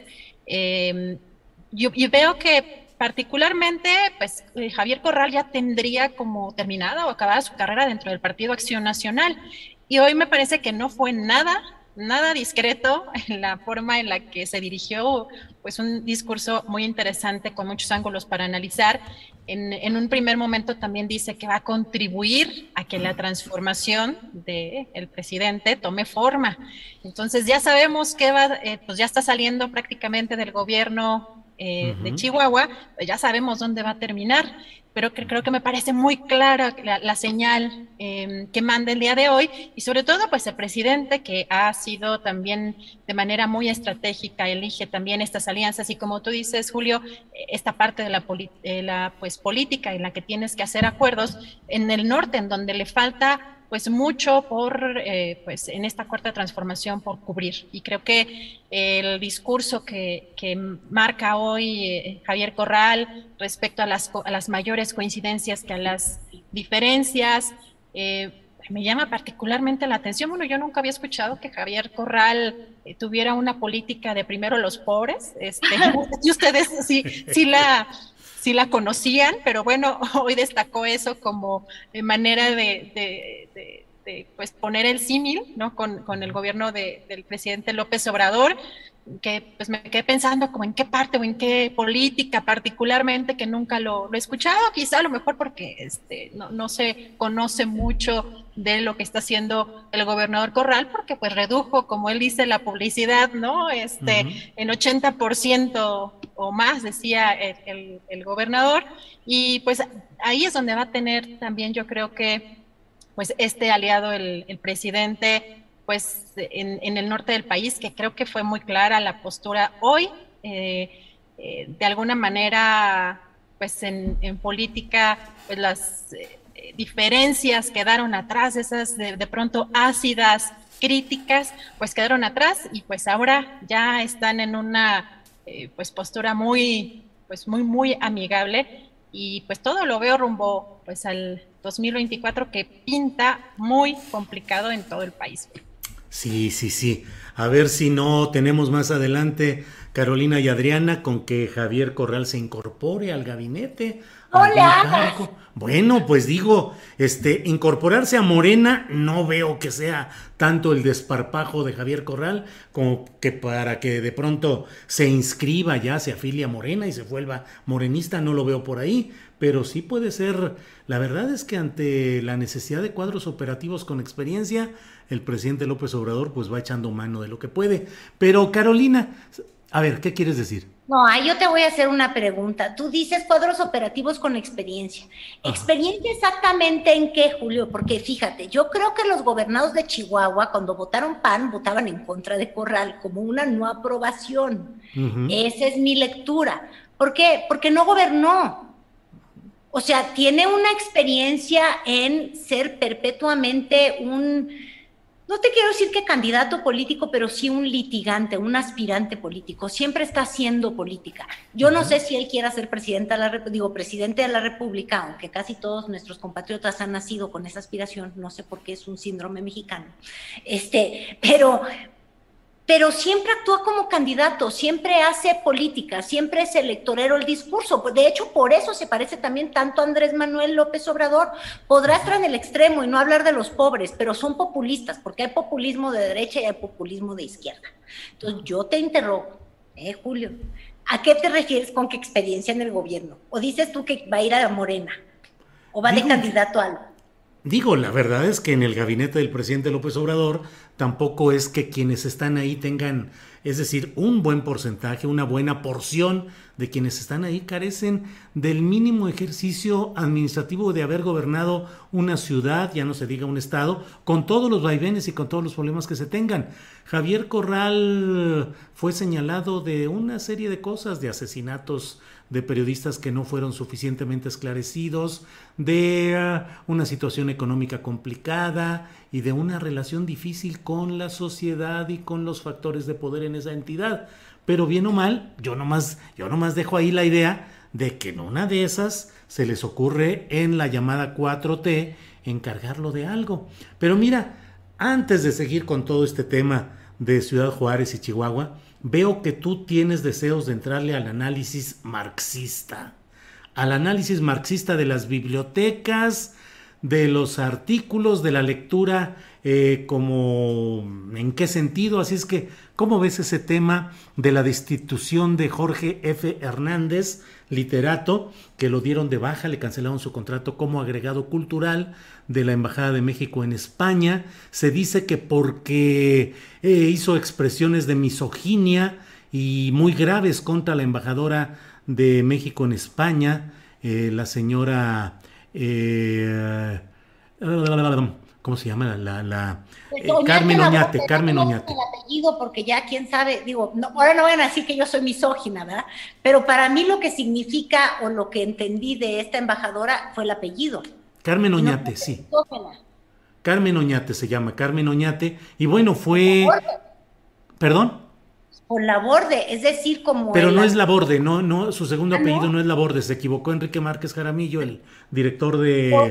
Oye, pues eso es un acto completo de misoginia porque yo simplemente pensé que era hija de Santiago Oñate.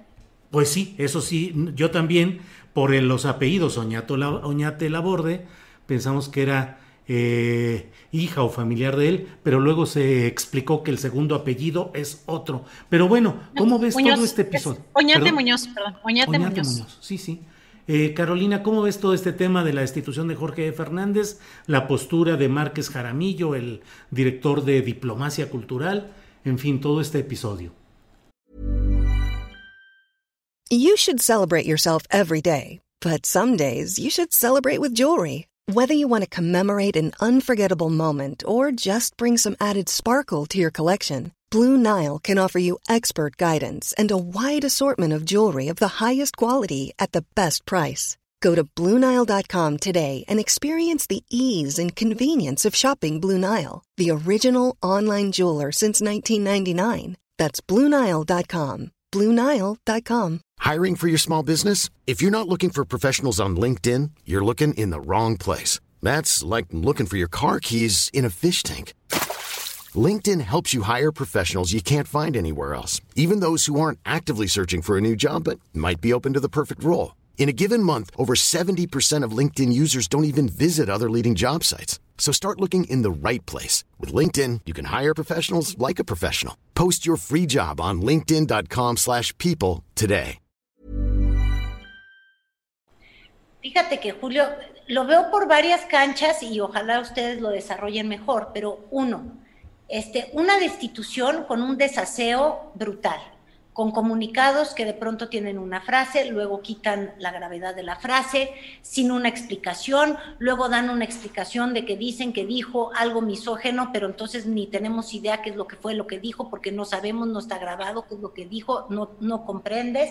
Este, parece que hay términos de mucho cariño y mucha admiración, pero este, hubo una falta que pasó de grave a indigna y te digo, seguimos sin comprender.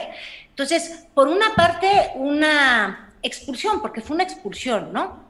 De la labor diplomática o la función que estaba cumpliendo este, con mucho desaseo, porque es incomprensible y en pleno fin de semana y, y- y- y sin contexto. Y dos, levanta tremendas sospechas marxistas, trasnochadas, bibliotecarias, poco leídas, y esto lo digo porque, como bien sabemos, el agregado cultural que fue destituido, pues tiene una columna en el diario Milenio y en esta columna hace una crítica brutal a quien fuera por recomendación de la esposa del presidente, no me van a decir que soy misógina porque sí es esposa del presidente, Beatriz Gutiérrez Müller, que, que es poetisa, eh, no sé si muy reconocida, pero sí reconocida por. Mar- Marx Arriaga, ¿verdad? No, ya Marx no sé. Arriaga. Marx Arriaga. Es que de verdad el, el nombre se me hace tan, tan, tan de cuento, trasnochado, pero bueno, Marx Arriaga tiene en su carrera como académico, sin experiencia burocrática, el haber sido sinodal, si bien entiendo, de, de- del examen profesional de la esposa del presidente, que no es primera dama, pero que es primera poetisa, y también primera nombradora de algunos cargos en las dependencias de cultura, un poquito al, al estilo de Marta Sagún, para que veas que no es que haya una primera dama, sino hay una segunda dama que también le da por nombrar las.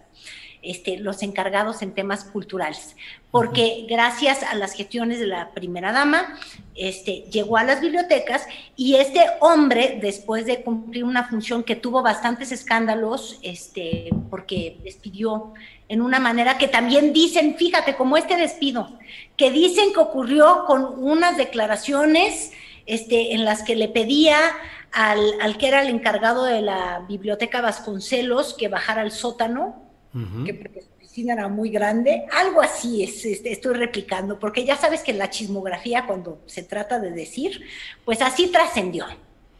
y, y don Marx decía que la lectura por placer era un acto individualista, asqueroso y capitalista. Asqueroso es mi edición, pero es la interpretación del hecho.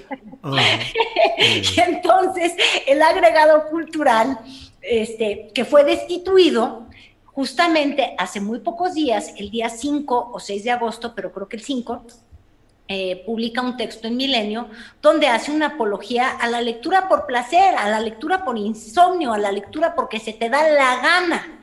Eh, y, agrega que este, pone ahí un adjetivo justo antes de hacer esta apología, que no hay que tener visiones de bibliotecarios improvisados. Y pues como don Marx tuvo el cargo de encargado de bibliotecas, pues me imagino que, que iba con una con una dedicatoria muy particular.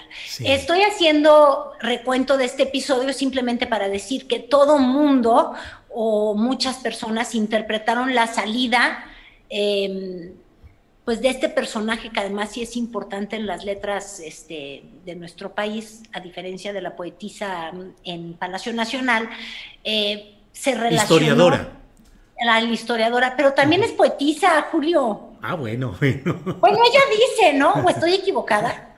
Eh, pues sustancialmente sus trabajos son de, historia. Bueno, entonces historia yo ya le hice poetisa de Güemes, qué mal, qué bueno, voy a ofrecer una disculpa. No, no. Pero bueno, eh, el asunto es que se prestó a, esta interpretación, que este texto es el que propicia su salida y obviamente sería muy grave. Sería muy grave porque, pues mira, esto de que salgan funcionarios de, del gobierno a mí me recuerda a, este, pues fíjate, a la esposa de López Portillo, ustedes no, o sea, de primeras damas con esta capacidad de nombrar, desnombrar este, a las personas por, por, sus protegidos, sería, pues sería solamente es el caso. Eh, y bueno, número tres, hoy en la mañana la reacción del afectado que dice que durante un año se trabajó en el consulado, en la, en, la parte cultural allá en España, se trabajó y se promovió la cultura de nuestro país sin un solo peso, Julio. Me parece indigno. Y para poner una cereza en este pastel, fíjate tú, una eficiencia que no le conocemos a la 4T es despedir rápidamente a las personas que no ofrecen buenos resultados. ¿Están ustedes de acuerdo conmigo? Porque si no, Ana Gabriela Guevara ya estaría rindiendo alguna cuenta. Digo, tenemos tantas personas que han tenido administraciones fallidas y que siguen en el puesto tan contentamente sin existir y nunca se van. Este, entonces, este tipo de eficiencia es tan inusual en la 4T que yo honestamente me iría por la interpretación de todos los demás, que es que no les gustó el texto que hizo de Marx Arriaga. Bien, bien, gracias Carolina. Eh, Adriana Buentello, ¿cómo ves este episodio de la destitución de Jorge F. Hernández o la cancelación de su contrato como agregado cultural de la Embajada de México en España y el contexto que hay sobre esta salida? Por favor, Adriana. Los, tiempos me parecen que es, indiscutible que el tema fue una cuestión de censura. Eh, además me parece que hay ciertos personajes que son intocables en esta cuarta transformación. Yo eh, creo que igual que ustedes me sigo preguntando qué sigue, o sea, qué sigue haciendo Azucena Pimentel involucrada en este montaje de Genaro García Luna y Carlos Loret de Mola, que sigue siendo en esta cuarta transformación. Como dice Carolina Rocha, ¿qué hace Ana Gabriela Guevara todavía? o sea, cuestionada por, hasta por la Secretaría de la Función Pública, bueno, que ya no está eh, la que era su titular, pero ah, con múltiples evidencias de corrupción, me parece que sí hay personajes que es inexplicable que permanezcan en esas posiciones pese no solo a no dar resultados, sino a tener en su haber escándalos. Y en este caso los tiempos, como bien menciona Carolina, el jueves publica esta columna en Milenio. Em, y lo interesante es que también da una entrevista, me parece que a W Radio, creo que es este con Gabriela Barkentin y, Risco. Sí. Y sí, el, este, el, el, escritor Jorge F. Eh, Hernández, pues sí fue crítico y sí fue duro, pero eh, los tiempos pues son pues prácticamente exactos. Y, y, lo que dice también Carolina es desaseado completamente, por un lado, el eh, comunicado, digamos, oficial que sale eh, a través de la cuenta de Twitter o de las redes sociales de la Secretaría de Relaciones Exteriores, donde no explican cuál es el motivo, eh, pues, directo o claro, ¿no? Nada más atribuyen como conductas muy, de manera muy genérica y posteriormente sale una especie, no sé si como contracomunicado de, explicación del comunicado de manera directa en sus redes sociales sin ningún tipo de membrete, sin ningún tipo de eh, sello, eh, o sea, como si lo hubieras copiado en, en, un Word y lo hubieras hecho una captura de pantalla y lo hubieras subido a tus redes sociales. Esa parte me parece sumamente lamentable en una secretaría, pues, eh, que se especializa en la diplomacia creo que esa es, una de las partes fundamentales. Y el primer comunicado, o el que sí salió a través de las redes sociales, algo que me, me confirma que es un tema personal, es la forma en que se dirige el escritor. El escritor es doctor también, creo que en historia, si no tengo mala información, es doctor en historia, y le llama señor. Entonces, las formas, las formas importan mucho y más en una decisión de esta naturaleza donde debes de cuidar perfectamente todo lo relativo a la imagen, porque estás involucrando pues una institución a la Secretaría de las Relaciones Exteriores. Y pero eso sí, él firma como doctor, ¿no? El doctor Enrique Márquez. Ahí me parece que evidencia absolutamente que es un tema personal.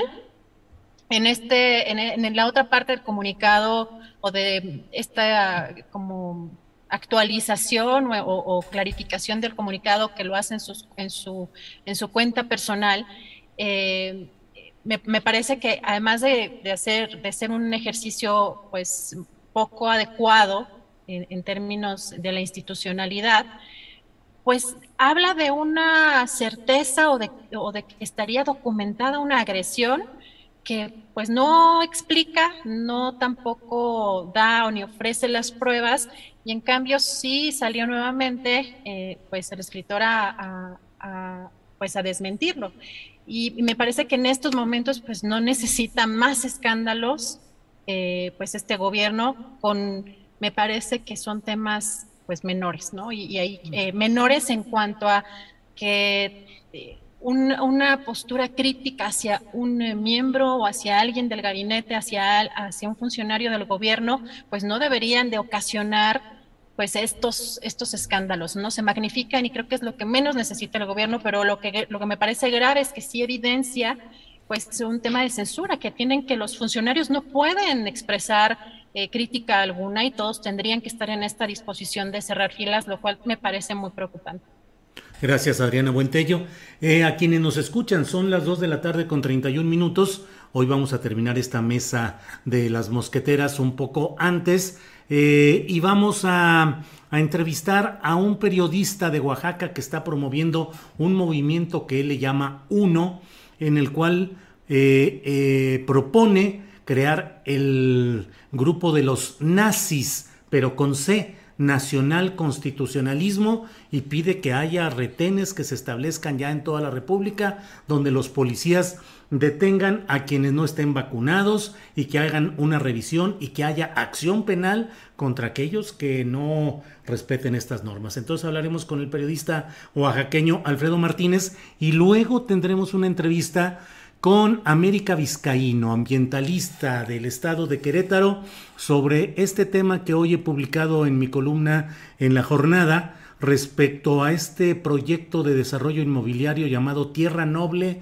Juriquilla en Querétaro, que está vendiendo ya terrenos, que está lotificando, que dice que ya terminó su primera temporada y que creen, no tiene ni permisos, ni autorizaciones, ni concesiones porque está tratando de invadir 480 hectáreas de una zona clasificada como de protección ecológica, pero ahora van con una nueva figura que dicen que son la inmobiliaria ejidal, los inmobiliarios ejidatarios que dicen que ellos están poniendo el dinero, dicen que dieron mil millones de pesos para este proyecto. De eso hablaremos y con una de las compradoras que no, que obviamente eh, considera que ha sido víctima de un fraude. En fin, no se vayan, terminando esta mesa tendremos toda esta información. Carolina, ¿Qué onda con el ministro Arturo Saldívar que dice que siempre no se queda después de su mandato? ¿Cómo viste la decisión de Arturo Saldívar? Pues fíjate que fue la decisión una institucional y fue la decisión que se perfilaba, al menos yo llegué a escuchar eh, a varios constitucionalistas, ya olvídate uno cuando le da por opinar, por opinar, ¿no? Bueno, hay quienes sí se dedican al, al, estudio de las leyes, y yo recuerdo mucho este, algunas entrevistas que, que ofreció Diego Valadez, desde que surgió ese transitorio de la polémica, y, y él decía, dado que ese tema va a llegar a la Corte, no es momento para que se exprese al respecto un ministro de la Corte, porque además de que es parte, va a llegar a la Corte, o sea, al involucrado directamente, y no puede manifestarse sobre lo que la Corte se tiene que manifestar. Entonces decía, esa es la forma institucional, y después decía, no hay forma que eso pueda transitar. Entonces, escuchando hoy en la mañana al propio ministro Saldívar, que tuvo una entrevista con Ciro Gómez Leiva, este, pues confirmando eso, ¿no? Diciendo lo institucional, lo correcto es no hacerlo. Eh, va a haber un voto posiblemente en ese sentido. Creo que todos los ministros este, iban a votar en contra de ese transitorio. Eh, y, y pues ya se desactiva algo que sí fue durante mucho tiempo una bomba, la verdad, Julio, este, que, que minó, creo, de manera innecesaria al, al, Poder Judicial. Porque en, en, esta guerra de argumentos y en este México muy polarizado, hubo quien decía que lo que se estaba buscando era quitarle la autonomía al, poder, eh, hacer súbdito al, poder judicial de los deseos del presidente, a que el presidente le estaba metiendo la mano y yo creo que sí fue un desgaste muy grande para llegar a esto. La gran pregunta es si no se podía haber avisado luego lo oído, si no hubiera sido más prudente a, la hora, quizás no haber sido tan institucional y tan correcto eh, el ministro Saldívar y haber dicho, no quiero, no está en mi plan y no está en mi proyecto. Digo, insisto, yo no sé de leyes, no soy constitucionalista, no sé si, si hubiera sido una falla, como, como decía ahorita Adriana, ¿no? Los diplomáticos mostrando que tienen de todo menos diplomacia y gracia con, esta, con este proceso tan desasiado para sacar a, una persona y, maltratándola, que es lo menos diplomático de hacer las cosas en la vida. No sé si hubiera sido lo menos... Eh, juicioso y ministerial haber dicho no quiero, pero siento que hubiera ahorrado un desgaste muy fuerte a, ese poder y un desgaste también a la presidencia, porque, porque ha avanzado y avanza mucho un argumento que yo creo que viene desde el extremo opuesto a, la 4T, a este grupo muy organizado que les gusta decir que, se está gestando una especie de dictadura, que lo que quiere es que no existan poderes autónomos, que no existan balances eh, en el poder, que, que no existan divisiones de poderes, cuando en realidad en los hechos lo que vemos es que el INE pone y quita candidatos si lo considera necesario porque lo pudo hacer, que la Corte actúa como se le viene en gana y que el trife, por ejemplo, puede dar su propio golpe de Estado dentro de un poder, ¿no? este, entonces, de que hay autonomías y poderes que están completamente este, separados al Ejecutivo, los hay, pero gana mucho el argumento y el, el ruido de decir que lo que se está gestando es una, una, una, autocracia, ¿no? La, de Andrés Manuel López Obrador. Fíjate, tenemos en, en, un año, vamos a tener un proceso de revocación de mandato que podría ser más corto, este, el mandato del presidente, y de todas maneras se vende la idea que se quiere quedar no sé cuántos años en el poder, Julio. Entonces, este, yo sí siento que pues se hubiera abaratado, ¿no? El costo si nos hubieran avisado antes que, no se quería quedar este, Arturo Saldívar y la pregunta es si él mismo tuvo la tentación de pensar que era una buena idea. Bien, Carolina. Gracias, gracias Carolina. Eh, Adriana Buentello, ¿qué opina sobre este tema de la decisión de Arturo Saldívar, eh, ministro presidente de la Suprema Corte de Justicia de la Nación, de no seguir, eh, de no extender su mandato? Pues efectivamente sí tardó también tanto en tomar estas decisiones porque estaban viendo su viabilidad, porque el propio Arturo Saldívar estaría de acuerdo en eh, ampliar su mandato en, en, este ánimo del presidente López Obrador de que él llevara a cabo o él implementara esta reforma al Poder Judicial.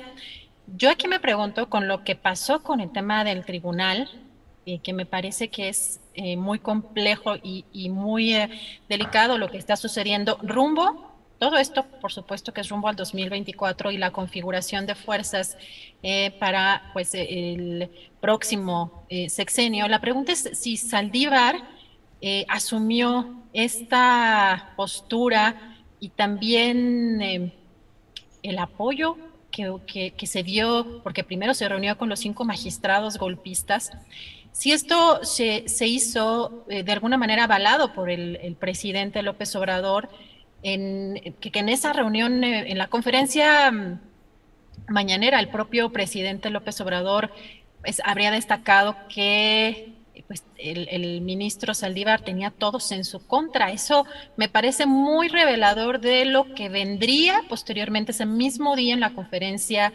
de Arturo Saldívar, Em, estarían viendo la posibilidad de un movimiento similar dentro de la Suprema Corte. Híjole, de pronto sí hay, hay reflejos o hay em, indicios de que hay en el Poder Judicial, como el propio presidente lo ha eh, dicho, pero también creo que es algo que nos consta a todos, que el Poder Judicial está, él dice podrido, nosotros podemos eh, coincidir o no, pero ah, está lleno de corrupción. El, Poder Judicial creo que es uno de los poderes más corruptos y aquí lo interesante es que el presidente estaría basando o es uno de los pilares de su cuarta transformación con esta reforma al Poder Judicial. Y eh, si, me pregunto si esta postura que tuvo el, el, viernes en la conferencia Saldívar de un cierto apoyo al Tribunal Electoral, a estos cinco magistrados, que destituyeron al magistrado presidente eh, y también incluso al avalar la trayectoria de Reyes Rodríguez Mondragón, tendrá que ver con una especie de cautela de cómo manejar, porque además, por un lado, se supone que no tiene, no tiene injerencia en esta parte, ¿no? De, ya hablando eh, particularmente del tribunal, pero veo que todo está conectado y que preocupa la configuración de fuerzas que quizá no estarían haciendo la suficiente mella la oposición en, el ámbito público, en el ámbito eh, pues de la sociedad, o lo suficiente y que estarían moviendo sus piezas, porque hay que recordar que pues todos estos personajes son colocados o fueron colocados em, por el PRI, por el PAN, muchos eh, identificados también calderonistas, y que también se ha revelado pues una em, pues una organización, digamos, de las derechas, ¿no? En, América eh, Latina. Así que me parece que es un golpe para el eh, gobierno del, presidente Andrés Manuel López Obrador, eh, sobre todo porque, pues, lo que se va a seguir arrastrando, pues, en, en, esta, en este caso, es, si no se concreta esta reforma al Poder Judicial, pues todos los asuntos de corrupción, de injusticias en todos eh, los niveles solo se seguirán pues arrastrando, ¿no? Eh, y eh, yo veo que no solo no hay necesariamente una independencia del Poder Judicial, sino más bien una crisis donde se evidencian estos, estas fuerzas políticas antidemocráticas pero también con, con tufos golpistas que sí me parecen muy preocupantes. Bien, gracias Adriana Buentello. Son las 2 de la tarde con 42 minutos, así es que ya estamos en el tramo final. Carolina, eh, lo que quieras decir en esta, ya para ir cerrando esta mesa, tenemos pendiente lo del presidente del Tribunal Electoral, eh, José Luis Vargas, que también está en, eh, en, una tablita con riesgo ya muy firme de caer, el pleito de los semáforos entre la jefa de gobierno Sheinbaum y el subsecretario Gatel, en fin, el tema que tú quieras, el comentario final que desees, por favor, Carolina. Pues yo nada más que nos quedemos pensando, Julio, en, fíjate, en estas ironías en las que estamos cayendo como país y nos estamos deslizando justo porque estamos tan polarizados. Este, y, retomando lo que estaba diciendo Adriana y, y, que yo creo de pronto convencidamente, o al menos creo que es una enorme contradicción. Este, quienes le tienen mucho miedo a la cuarta transformación y en particular a Andrés Manuel López Obrador. los grupos más, este, eh, más organizados en contra de la 4T, que generalmente se relacionan con Claudio González, con los Krauses y con, con todo este, este grupo que, ha visto siempre una amenaza de un dictador en Andrés Manuel López Obrador y que vendió la idea de que se venía un Chávez y que nos íbamos a la dictadura y no sé qué tantas cosas, y dicen que no es demócrata, en realidad en los hechos no han encontrado un solo elemento en el que uno pueda pensar que la democracia está en riesgo, porque incluso cuando dicen y acusan censura, pues fíjate que nunca había habido tanta capacidad de decir, de hacer y de criticar, aunque sea respondón el presidente, aunque se ponga a cantar Juan Gabriel. La realidad es que los medios dicen mucho más hoy que lo que decían antes. Pero para mí la gran paradoja y la gran ironía es que todos estos que están asustadísimos de que nuestra democracia esté en riesgo y que se dicen demócratas, actúan como el fin justifica los medios, como nosotros somos los buenos y somos los demócratas, los que estudiamos en Estados Unidos y los que tenemos esta vocación, entonces en nosotros los métodos no importan. Y me remito a estos ejemplos que me parece que hay que mantener en mente. Eh, el caso del INE. Sí, Félix Salgado Macedonio, para mi gusto, no debía ser candidato por ningún motivo porque tenía acusaciones de agresor sexual pero tenía que haber sido eliminado de la contienda por Morena mismo o porque la gente no quisiera votar por él, no porque el INE encontrara una infracción de 17 mil pesos que ahorita lo va a hacer ver incongruente porque Samuel García Nuevo León hizo lo que se le dio la gana con todos los gastos sin financiamiento, pero el INE quitó a dos candidatos quitando el derecho de ser votado. Es decir, eso y la democracia van peleadas. Este mismo grupo es el que dijo no vayas y no tengas una consulta popular respecto a nada porque guácala esta consulta y nada se consulta. Es decir, de alguna manera queriendo explotar y dinamitar un ejercicio en que la población trata de participar. Y luego yo tengo la impresión que ese mismo grupo está en un método que no estoy segura que sea democrática, y digo no estoy segura porque no soy experta en el tema, pero la forma en la que quitan al, al, al, ministro del TRIFE, que en el mismo caso que Félix Salgado Macedonio, si es un corrupto tiene que estar en la cárcel, Julio. Si es un corrupto, tiene que haber una investigación contra él. Pero eso no significa que le des un golpe de Estado, ¿o sí? O ya estamos en esas, porque entonces es, es como el fin justifica los medios. Podemos ser tan antidemocráticos como que queramos, porque este señor no es digno de mi confianza. Pues yo sí creo que, que la ley se sigue. y, y con esa meditación me quiero quedar, que nos preguntemos si estos que claman tanto por la democracia de pronto son unos golpistas disfrazados de demócratas.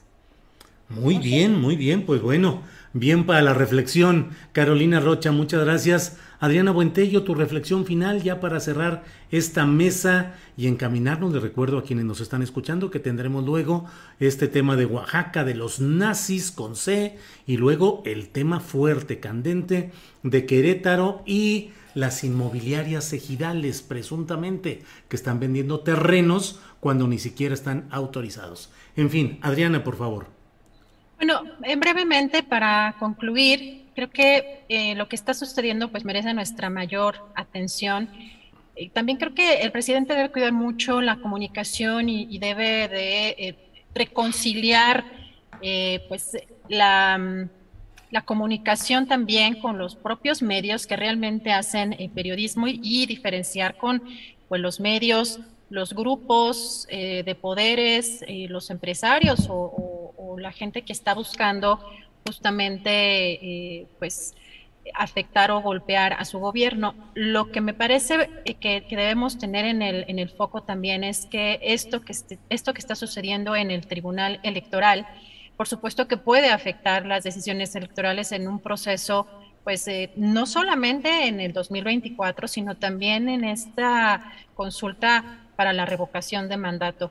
Yo aquí recuerdo em, en 2019 que se dio a conocer precisamente el hoy magistrado del tribunal y el que asumió como presidente, eh, avalado por estos cinco eh, magistrados, Reyes Rodríguez Mondragón. No sé si ustedes recuerden, pero bueno, yo aquí estoy, eh, aquí tengo el comunicado incluso de un seminario que quería tomar en Alemania, pero que iba a ir acompañado, además de que ya conocemos los vínculos eh, calderonistas del de propio Reyes Rodríguez Mondragón, pero iría acompañado del empresario Claudio X González, también de la consejera del INE Claudia Zavala y Sergio López Ayón, director de, ex director ahora del Centro de Investigación y Docencia Económicas, el CIDE.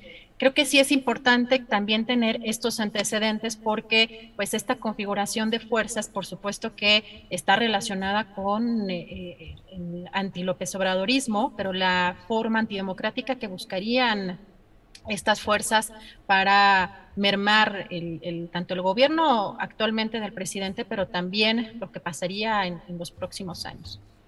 Bien, pues muchas gracias. Gracias Adriana Buentello y gracias Carolina Rocha por este lunes 9 de agosto. Gracias y buenas tardes. Muchas gracias, Julio. Gracias, Adriana. ¡Feliz cumpleaños! Gracias, gracias Caro. Que muchos mariachis, aunque tengan Cuando menos. pero... ok. Cuando menos. Gracias, Carolina. Adriana Buentello, gracias por esta etapa y regresamos de ratito con más información, pero por esta parte, este segmento, gracias, Adriana. Gracias, Julio. Caro, bonita semana, gracias. Gracias a las dos. Hasta luego, muy amables. Bueno, pues ha sido la mesa de las mosqueteras de este lunes 9 de agosto. Como le he dicho, no, eh, no se retire de esta programación porque tenemos ahora una entrevista interesante sobre esta propuesta que hace un periodista de Oaxaca que dice que eh, propone este esquema de los nazis, el nacionalismo constituyente, nazis con C, no con Z. Ay, creo que está entrando por aquí. ¿Se escucha Andrés? Este. Ah, ok, ok. Muy bien.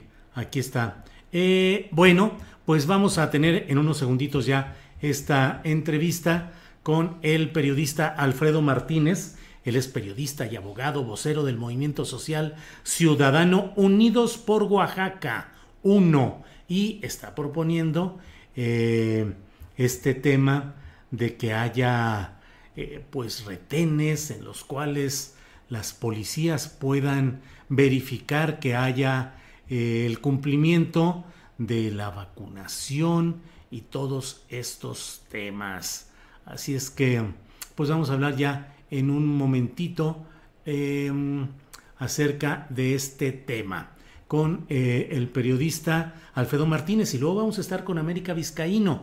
Ella es ambientalista e integrante de una asociación civil llamada Ambientalistas del Estado de Querétaro. Vamos a hablar sobre este tema de Tierra Noble, así se llama Tierra Noble Juriquilla, un desarrollo en Querétaro que se pretende instalar en 480 hectáreas pertenecientes al ejido El Zapote eh, y donde eh, pues la, empresa, que es una comercializadora que se llama Carter, eh, ya tienen, dicen que tienen vendido ya el 20% de, de los lotes cuando ni siquiera está autorizado. ¿Qué hace ahí el gobierno del estado? ¿Qué hace el gobierno municipal? ¿Qué hará el próximo gobernador, panistas todos, en Querétaro para impedir que se siga con este fraude a ojos vistos? Pero bueno, vamos en lo inmediato, como le he dicho, con el periodista Alfredo Martínez. Alfredo, buenas tardes. Hola Julio, ¿qué tal? ¿Cómo estás? Buenas tardes, a tus órdenes. Gracias Alfredo, pues uh, interesados en que nos expliques lo que estás proponiendo con este movimiento de los nazis con C, Nacional Constitucionalismo. ¿Retenes policías para impedir que haya propagación del COVID? Eh, es un movimiento eh, ciudadano Julio, pero primeramente, antes de entrar a una explicación detallada del tema, eh, quiero felicitarte por tu postura digna y valiente frente al poder, con esa actitud que compartimos, contestataria, irreverente.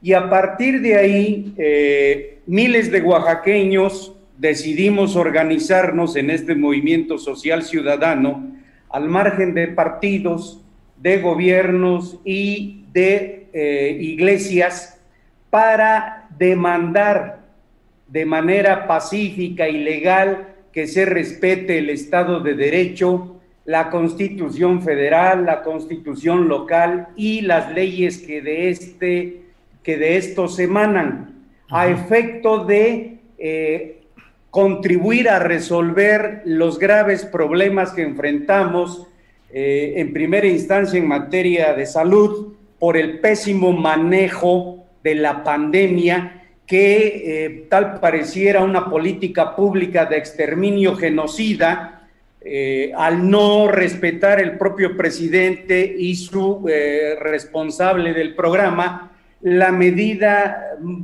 inicial pero eficaz, probada globalmente, de usar cubrebocas además de suspender reuniones masivas en giras, etcétera. En esas condiciones, eh, acordamos lanzar un manifiesto que nos diera creación. ¿Dónde, cuándo y con cuántos participantes acordaron, Alfredo? Eh, cada día crecen eh, los adherentes, Julio. actualmente superamos ya más de 3 mil no solo en la capital, sino en diversas regiones del estado, porque una de las principales demandas es hacer respetar el Estado de Derecho, insisto, frente a los constantes bloqueos en calles y carreteras que han frenado el desarrollo de Oaxaca desde hace 50 años durante el gobierno de Luis Echeverría, que destruyó la universidad pública con... Eh, el porrismo, con la corrupción, destruyó unidades productivas con invasión de tierras, empresas con la creación de sindicatos independientes y esto ha frenado el desarrollo y progreso de Oaxaca, Julio. Sí, y en concreto, ¿qué es el tema que nos lleva a esta plática? Lo publicado eh, específicamente respecto a retenes policíacos para las personas que no estén vacunadas, ¿esa es la idea? No precisamente, sino como una estrategia de información, concientización a efecto de orientar, pero exigir al mismo tiempo responsabilidad a todas y todos los oaxaqueños eh, con eh, puestos eh, policíacos fijos a fin de garantizar el cumplimiento del derecho fundamental a la salud y a la vida, Julio. Hasta ahora todas las estrategias han sido fallidas. Específicamente, ¿qué revisarían esos policías en concreto?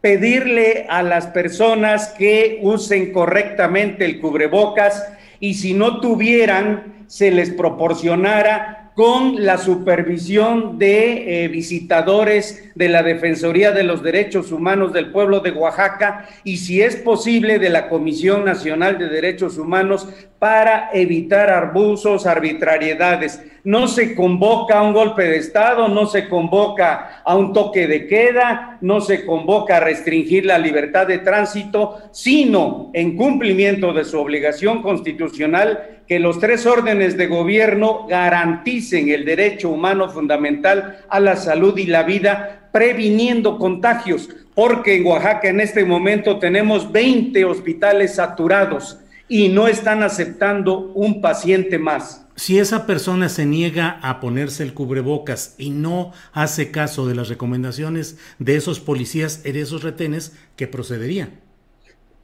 Se respetaría su decisión con eh, ah, entonces una campaña informativa. Sí, y de concientización, apelando a su conciencia. Eh, la pandemia de la COVID-19, Julio, es una pandemia de la responsabilidad y de la solidaridad personal, familiar, social, nacional. Pero ¿para qué entonces a los policías? ¿Los policías son confiables como instructores sociales? Si hay supervisión ciudadana, sí, porque además eh, eh, los tres órdenes de gobierno tienen una infraestructura establecida en materia de prevención de delitos y a la luz de la Ley General de Salud, Promover contagios es un delito federal, Julio. ¿Prevenir contagios es un delito federal? Sí, claro, está establecido en, la Ley General de Salud. Será no ¿eh? prevenir. No solo no prevenir, sino propiciarlos. Y si no te usas correctamente el, eh, el cubrebocas y eres... Eh, ¿Perdón? A la cárcel entonces si no, usa cubrebocas? No, no, Julio, de ninguna manera. Exhortando, exhortando, ¿no? A la conciencia ciudadana, a la información. No se trata de reprimir, no se trata de aplicar la ley a rajatabla, sino de actuar de manera preventiva, con sensibilidad política y con voluntad política. Claro. Alfredo, ¿por qué usan, y con eso me gustaría cerrar la plática que agradezco, ¿por qué usan el término nazis, aunque sea con C, que evoca inevitablemente el nazis con Z? Porque es una abreviatura del nacional constitucionalismo. Es una eh, tendencia que busca respetar y hacer respetar la constitución tanto federal como local. Y además, hoy en día en el manejo del lenguaje es válido eh, llamar la atención con eh, este, estos términos, Julio. Forma parte también de una estrategia comunicacional, publicitaria, ¿no? A efecto de que observen y se fijen en lo que estamos haciendo sobre todo exigiendo respetar y hacer respetar la ley tan simple y sencillo como eso. Gracias, Alfredo. Alfredo Martínez, agradezco mucho la explicación sobre este tema y estaremos atentos para ver cómo avanza o no allá en Oaxaca. Así es que muchas gracias, Alfredo. Gracias a ti, Julio, y felicidades por tu programa. Éxitos, adelante. Gracias, Alfredo Martínez, eh, periodista y abogado de Oaxaca, eh, de un movimiento llamado Uno que propone, entre otras cosas, según lo que leí y por ello la invitación a esta plática, el que hubiera retenes policíacos en Oaxaca para tratar de eh, eh, pues evitar los contagios de esta enfermedad, del COVID-19, del virus que todos sabemos respecto a él. Bueno, en unos segunditos más vamos a contactar ya a América Vizcaíno.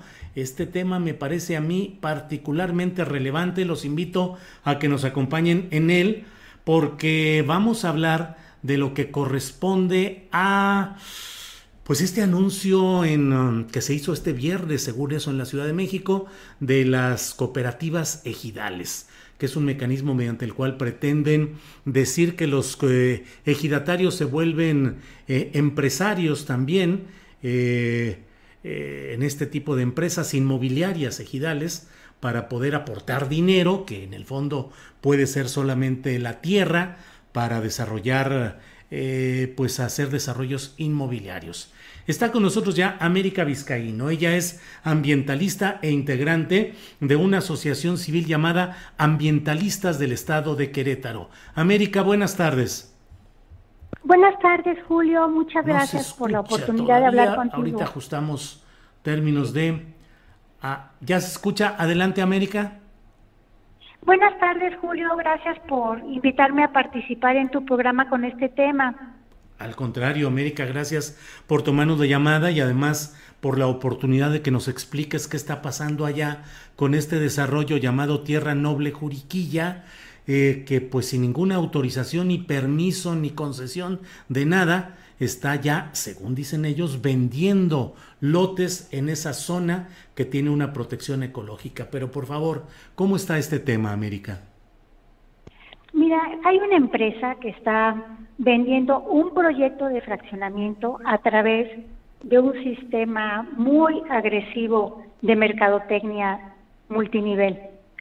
Pero jamás le dicen a los compradores que las, los terrenos donde pretenden construir el fraccionamiento están dentro de un área natural protegida. Y las áreas naturales protegidas, de acuerdo a las disposiciones agrarias, urbanas y ambientales, tienen especificaciones muy claras respecto a, la a que no pueden urbanizarlas. Por lo que las personas que están comprando lo hacen en total desconocimiento y en riesgo de la pérdida patrimonial que podrían tener porque no les van a dar permiso.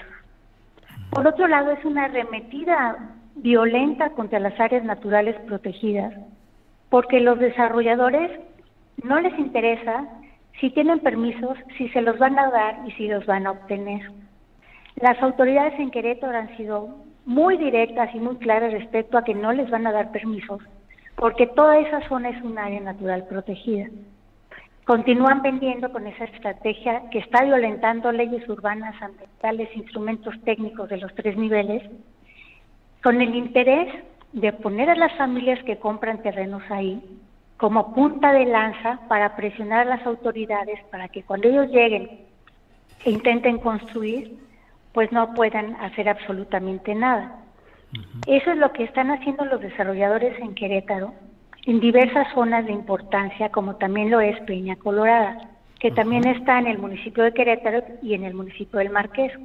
Adquieren tierras, extensiones muy grandes y luego ejercen una violenta presión económica para que se les autoricen sus desarrollos de vivienda.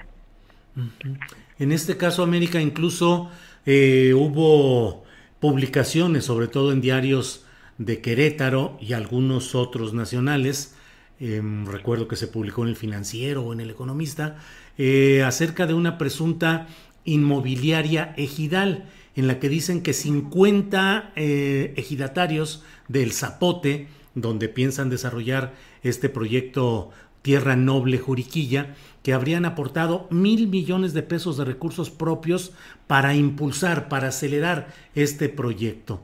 Eh, desde luego, conforme a las leyes y conforme a las disposiciones, pues sería inviable esto. Pero dinos, ¿cómo, ¿qué significa esta figura retórica de la inmobiliaria ejidal? Mira, significa que están desesperados porque están violando la normatividad estatal, la federal y la municipal. Aquí en Querétaro iniciaron una campaña de mercadotecnia brutal. Eh, tuvieron eh, serios problemas con las organizaciones ambientales porque sabemos que tenemos el respaldo legal y técnico que soporta el decreto y que impide que se urbanicen estos lugares. El artículo, la ley agraria establece que no se pueden urbanizar ni vender zonas en áreas naturales protegidas. Y la cuestión esta es el, es el, el instrumento que están usando, es un esquema de compraventa particularmente riesgoso, tanto para ellos como para las personas que están vendiendo. ¿Por qué? Porque están haciendo una promesa de venta y las personas están comprando sin saber que realmente esos terrenos de quién son, quiénes los van a, urbanizar, cómo obtuvieron el dinero, quién les está pagando, etcétera. Es todo un engranaje para diluir lo que nosotros creemos que es el objetivo final, que es defraudar a los compradores finales, que recién se están dando cuenta cuál es la situación. En Querétaro ya hay compradores que ingresaron denuncias en la Fiscalía del Estado para que les devuelvan el dinero.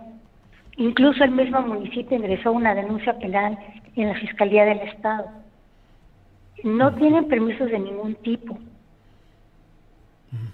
Esa es eh, parte de esta historia y sin embargo en Querétaro vi incluso que en un tema de denuncia de eh, especies animales en peligro, pues hasta amenazas ha habido contra quienes denuncian esas cosas, como ha sido tu caso. En general, hay mucho movimiento irregular contra el medio ambiente en Querétaro, América. En caso de las áreas naturales protegidas y las zonas de preservación ecológica, Querétaro es uno de los estados que tiene ordenamientos ecológicos, eh, ya casi concluidos en los 18 municipios, y el estatal ya tiene un ordenamiento ecológico y cada municipio hace reacciones técnicas y legales, ahora están utilizando eh, la vía mediática para ejercer presiones y, y hay ya muchos rumores respecto a que muchas personas que adquirieron están preguntando aquí en Querétaro cuál es la situación. Ya se están informando y hay una gran preocupación por un enorme número de compradores, tanto en el estado de Querétaro como los que vinieron de otros estados. Sí, uno puede entrar ahorita a la página de, esto, de esta empresa Carter, con TH, Carter, eh, que mm, eh, plantea de entrada un video en el cual habla de los muchos eh, beneficios que se van a tener en este proyecto de Tierra Noble Juriquilla, miles de lotes a vender, centenares de locales comerciales, un lago, eh, club de pesca acuática, eh, prestaciones y, una serie de incentivos de toda índole, eh, un magno desarrollo y dicen la primera etapa ya fue vendida totalmente y quien nos compre en la siguiente etapa, la segunda, le mantendremos el mismo precio. ¿Cómo o por qué las autoridades allá, las estatales, las municipales, las federales, no actúan contra lo que a todas luces es un fraude caminando, América. Mira, el código, el código penal federal en el artículo 389 bis establece que comete delito de fraude el que por sí o por interpósita persona cause perjuicio público o privado al fraccionar y transferir o prometer transferir la propiedad, la posesión o cualquier otro derecho sobre un terreno urbano rústico propio o ajeno con o sin construcciones, sin el previo permiso de las autoridades administrativas competentes. En este caso, ninguna autoridad ambiental ha dado ningún permiso para hacer una venta de esta naturaleza en un terreno tan extenso. Por lo que nosotros suponemos que el artículo del que estamos mencionando podría establecerse un posible fraude que va a afectar a las familias que están comprando tierras en esa zona. El fraccionamiento Tierra Noble Juriquilla, las autoridades de los tres órdenes de gobierno han mencionado, declarado y publicado continuamente que no tienen ningún permiso y hacen un llamado a las personas que pretenden comprar ahí de que se informen antes de comprar o invertir en esos terrenos. Los ejidatarios de esa zona específica del Zapote ¿Cómo están? Eh, ¿La mayoría está aprobando este proyecto? ¿No lo están? Eh, ¿Qué paso se ha dado en ese ejido, América? Mira, lo que sé es que se formó una especie de asociación en la que los ejidatarios donan sus tierras em, con el, eh, como socios y la empresa pues hace todo el trabajo de mercadotecnia. A los compradores les venden los terrenos a través de un contrato privado de compra-venta, y ellos hablan de la venta de unos 12 mil lotes. Esta, en la situación es que este dinero de la venta de las tierras se ingresa a un fideicomiso y por lo tanto las personas no podrían disponer directamente del dinero de estas rentas, los ejidatarios que son socios o aquellas personas que pretenden recuperar su dinero por saber que esta situación podía representar un posible fraude y las cantidades de dinero obtenidas por estas ventas no se les van a, entregar a los ejidatarios hasta que se repartan las tierras y las utilidades y estos solo se tendrían en un periodo de tres años.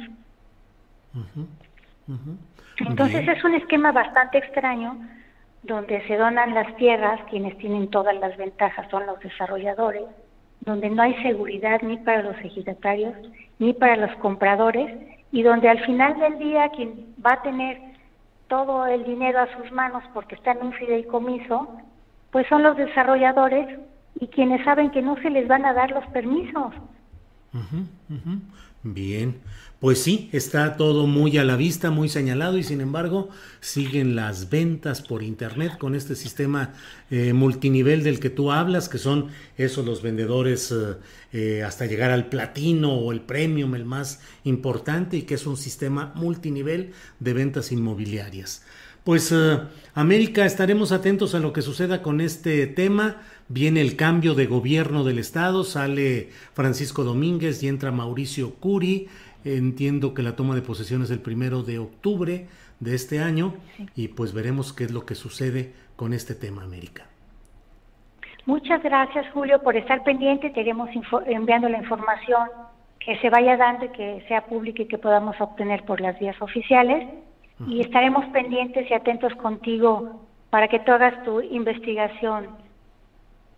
Sí, pues muchas gracias, América, y seguimos en contacto. Gracias y buenas tardes.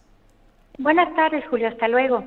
Hasta luego. Gracias. Ha sido América Vizcaíno, ambientalista de las más reconocidas en el estado de Querétaro, y por eso hemos querido hablar con ella acerca de este tema, de este presunto fraccionamiento en el cual los ejidatarios dicen incluso que la venta de los lotes está pensada para los millennials, pensando en que con mucha frecuencia no tienen acceso a la vivienda y que habrá lotes desde 128, 132 metros cuadrados, pero desde luego habrá otros mucho más grandes y con todo un desarrollo, pero sin ninguna concesión, sin ninguna autorización y sigue ahí avanzando esa venta. Por eso es que en unos segunditos eh, tendremos eh, una entrevista con una compradora, una compradora de estos eh, terrenos en, en, esta, en este fraccionamiento de Tierra Noble en Querétaro. Ella ha accedido a platicar con nosotros. Liliana del Campo compró en Tierra Noble y se siente defraudada. Liliana, buenas tardes. Hola, buenas tardes, muchas gracias. No se escucha. Déjeme ver ahorita qué arreglos. Ahí está. Liliana del Campo. Liliana, buenas tardes. Hola, ¿qué tal? Buenas tardes. Gracias, Liliana. ¿Es usted una de las compradoras de Tierra Noble Querétaro, según lo que sabemos? Así es, así es. Ajá. ¿Y qué ha sucedido? ¿Usted compró cuánta extensión de terreno? ¿Cuándo? Bueno, yo firmé un contrato el 16 de enero de 2020. Fue un terreno aproximadamente de 200 metros cuadrados. Y bueno, di dos mensualidades, di un anticipo, dos, dos mensualidades. Y ya a medida que iba pasando el tiempo, pues empezaron a salir en las redes sociales noticias de que era una área, eh, de que esa zona era una área natural protegida y de que no tenían ningún permiso para, para construir. Entonces, pues dada esta situación, eh, pues, empecé a buscar ayuda a las autoridades, acudí a la Profeto, no me pudieron ayudar, acudí a otra instancia que se llama el Centro de Mediación y Conciliación, del estado de Querétaro tampoco me pudieron ayudar y finalmente el 14 de septiembre de 2020 ya acudí a la Fiscalía del estado de Querétaro. Entonces mi denuncia por, por una venta que es a todos, a, todo, a todos ojos fraudulenta, pues puse yo mi denuncia el 14 de septiembre de 2020. Eh, ¿Ante qué? ¿Ante la autoridad estatal?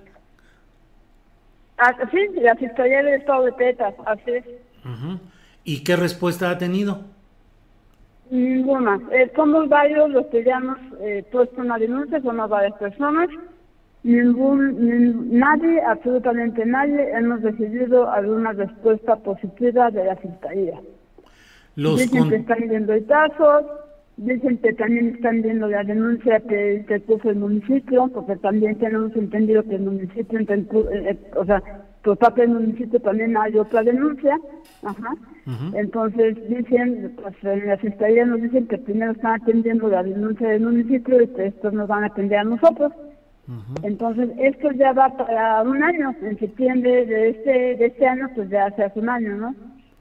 ¿Cómo se enteró usted de que vendían estos lotes y con quién hizo el trato? ¿Con un vendedor? ¿Con una empresa? ¿En algunas oficinas? Sí. ¿Mm?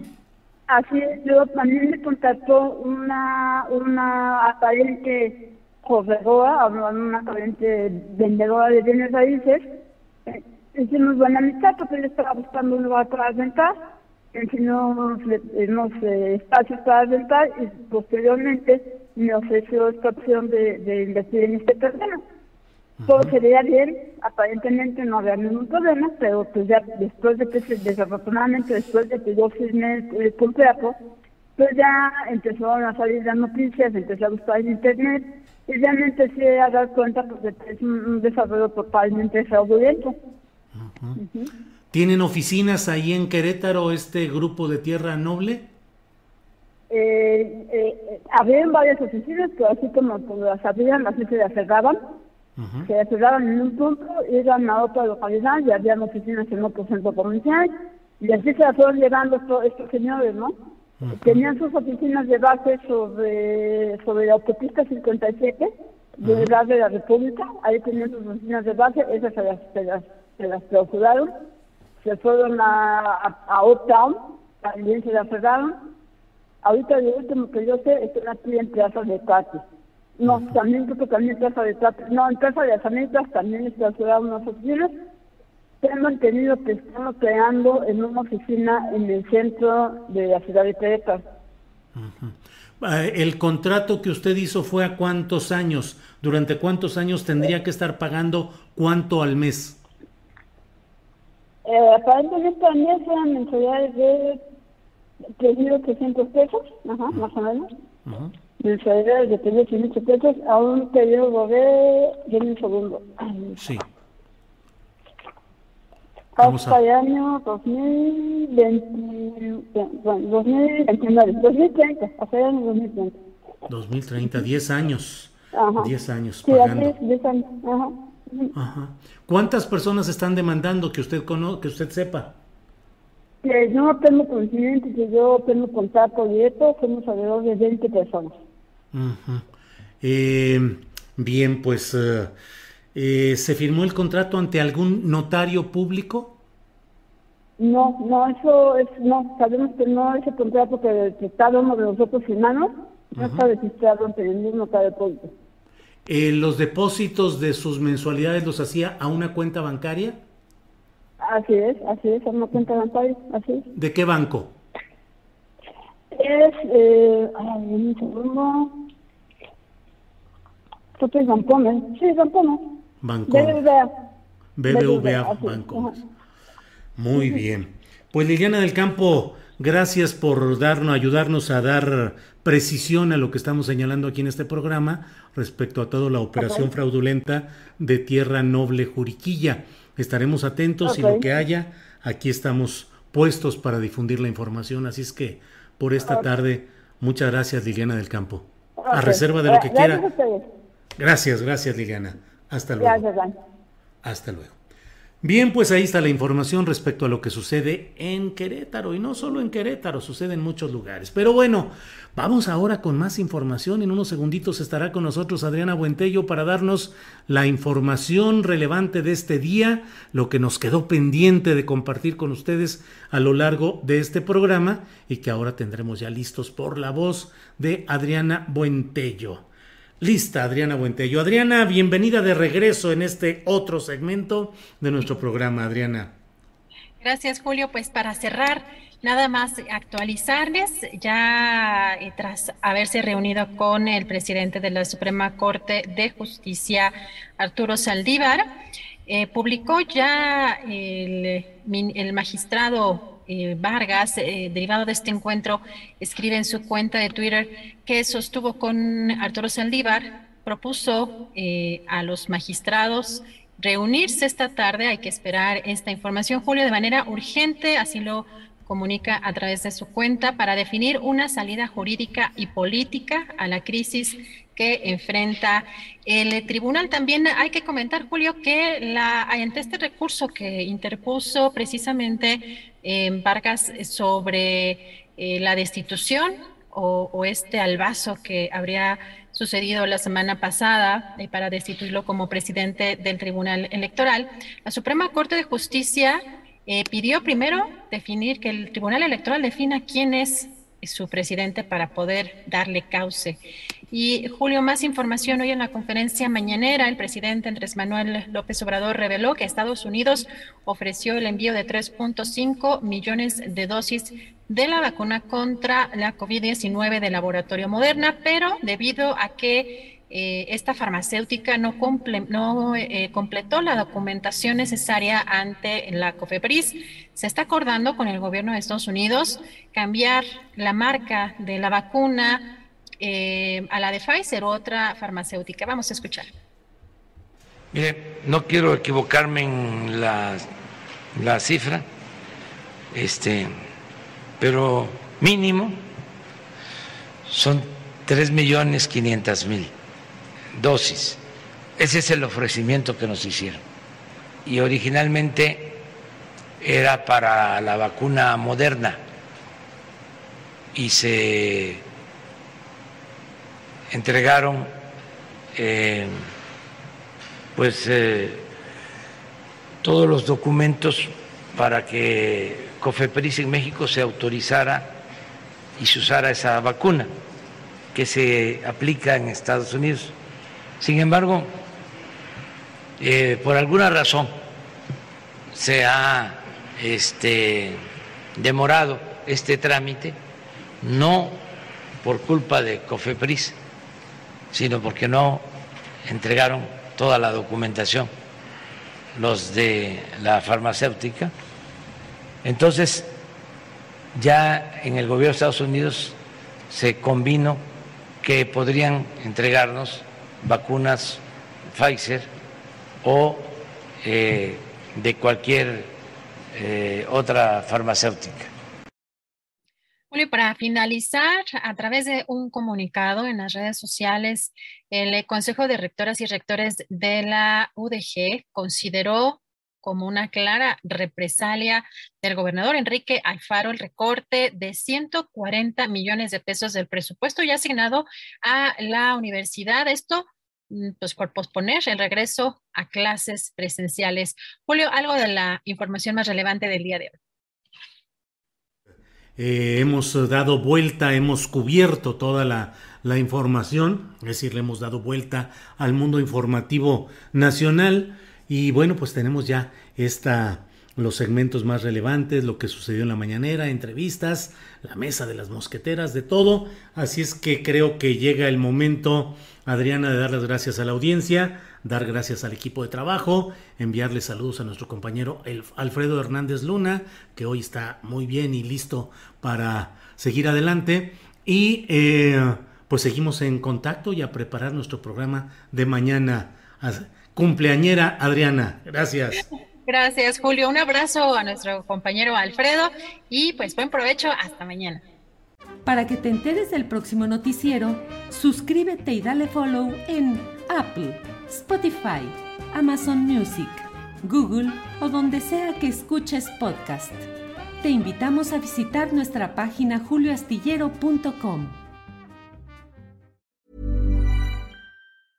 ¿No se merece tu familia lo mejor? Entonces, ¿por qué no los mejores huevos? Ahora, Egglands Best están disponibles en deliciosas opciones. Huevos clásicos, de gallina libre de jaula y orgánicos de Egglands, que ofrecen un sabor más delicioso y fresco de granja que le encantará a tu familia. En comparación con los huevos ordinarios, Egglands Best contiene la mejor nutrición como 6 veces más vitamina D, 10 veces más vitamina E y el doble de omega 3 y B12. Solo Egglands Best. Mejor sabor, mejor nutrición, mejores huevos. Visita egglandsbest.com para más información. Para que te enteres del próximo noticiero, suscríbete y dale follow en Apple, Spotify, Amazon Music, Google o donde sea que escuches podcast. Te invitamos a visitar nuestra página julioastillero.com.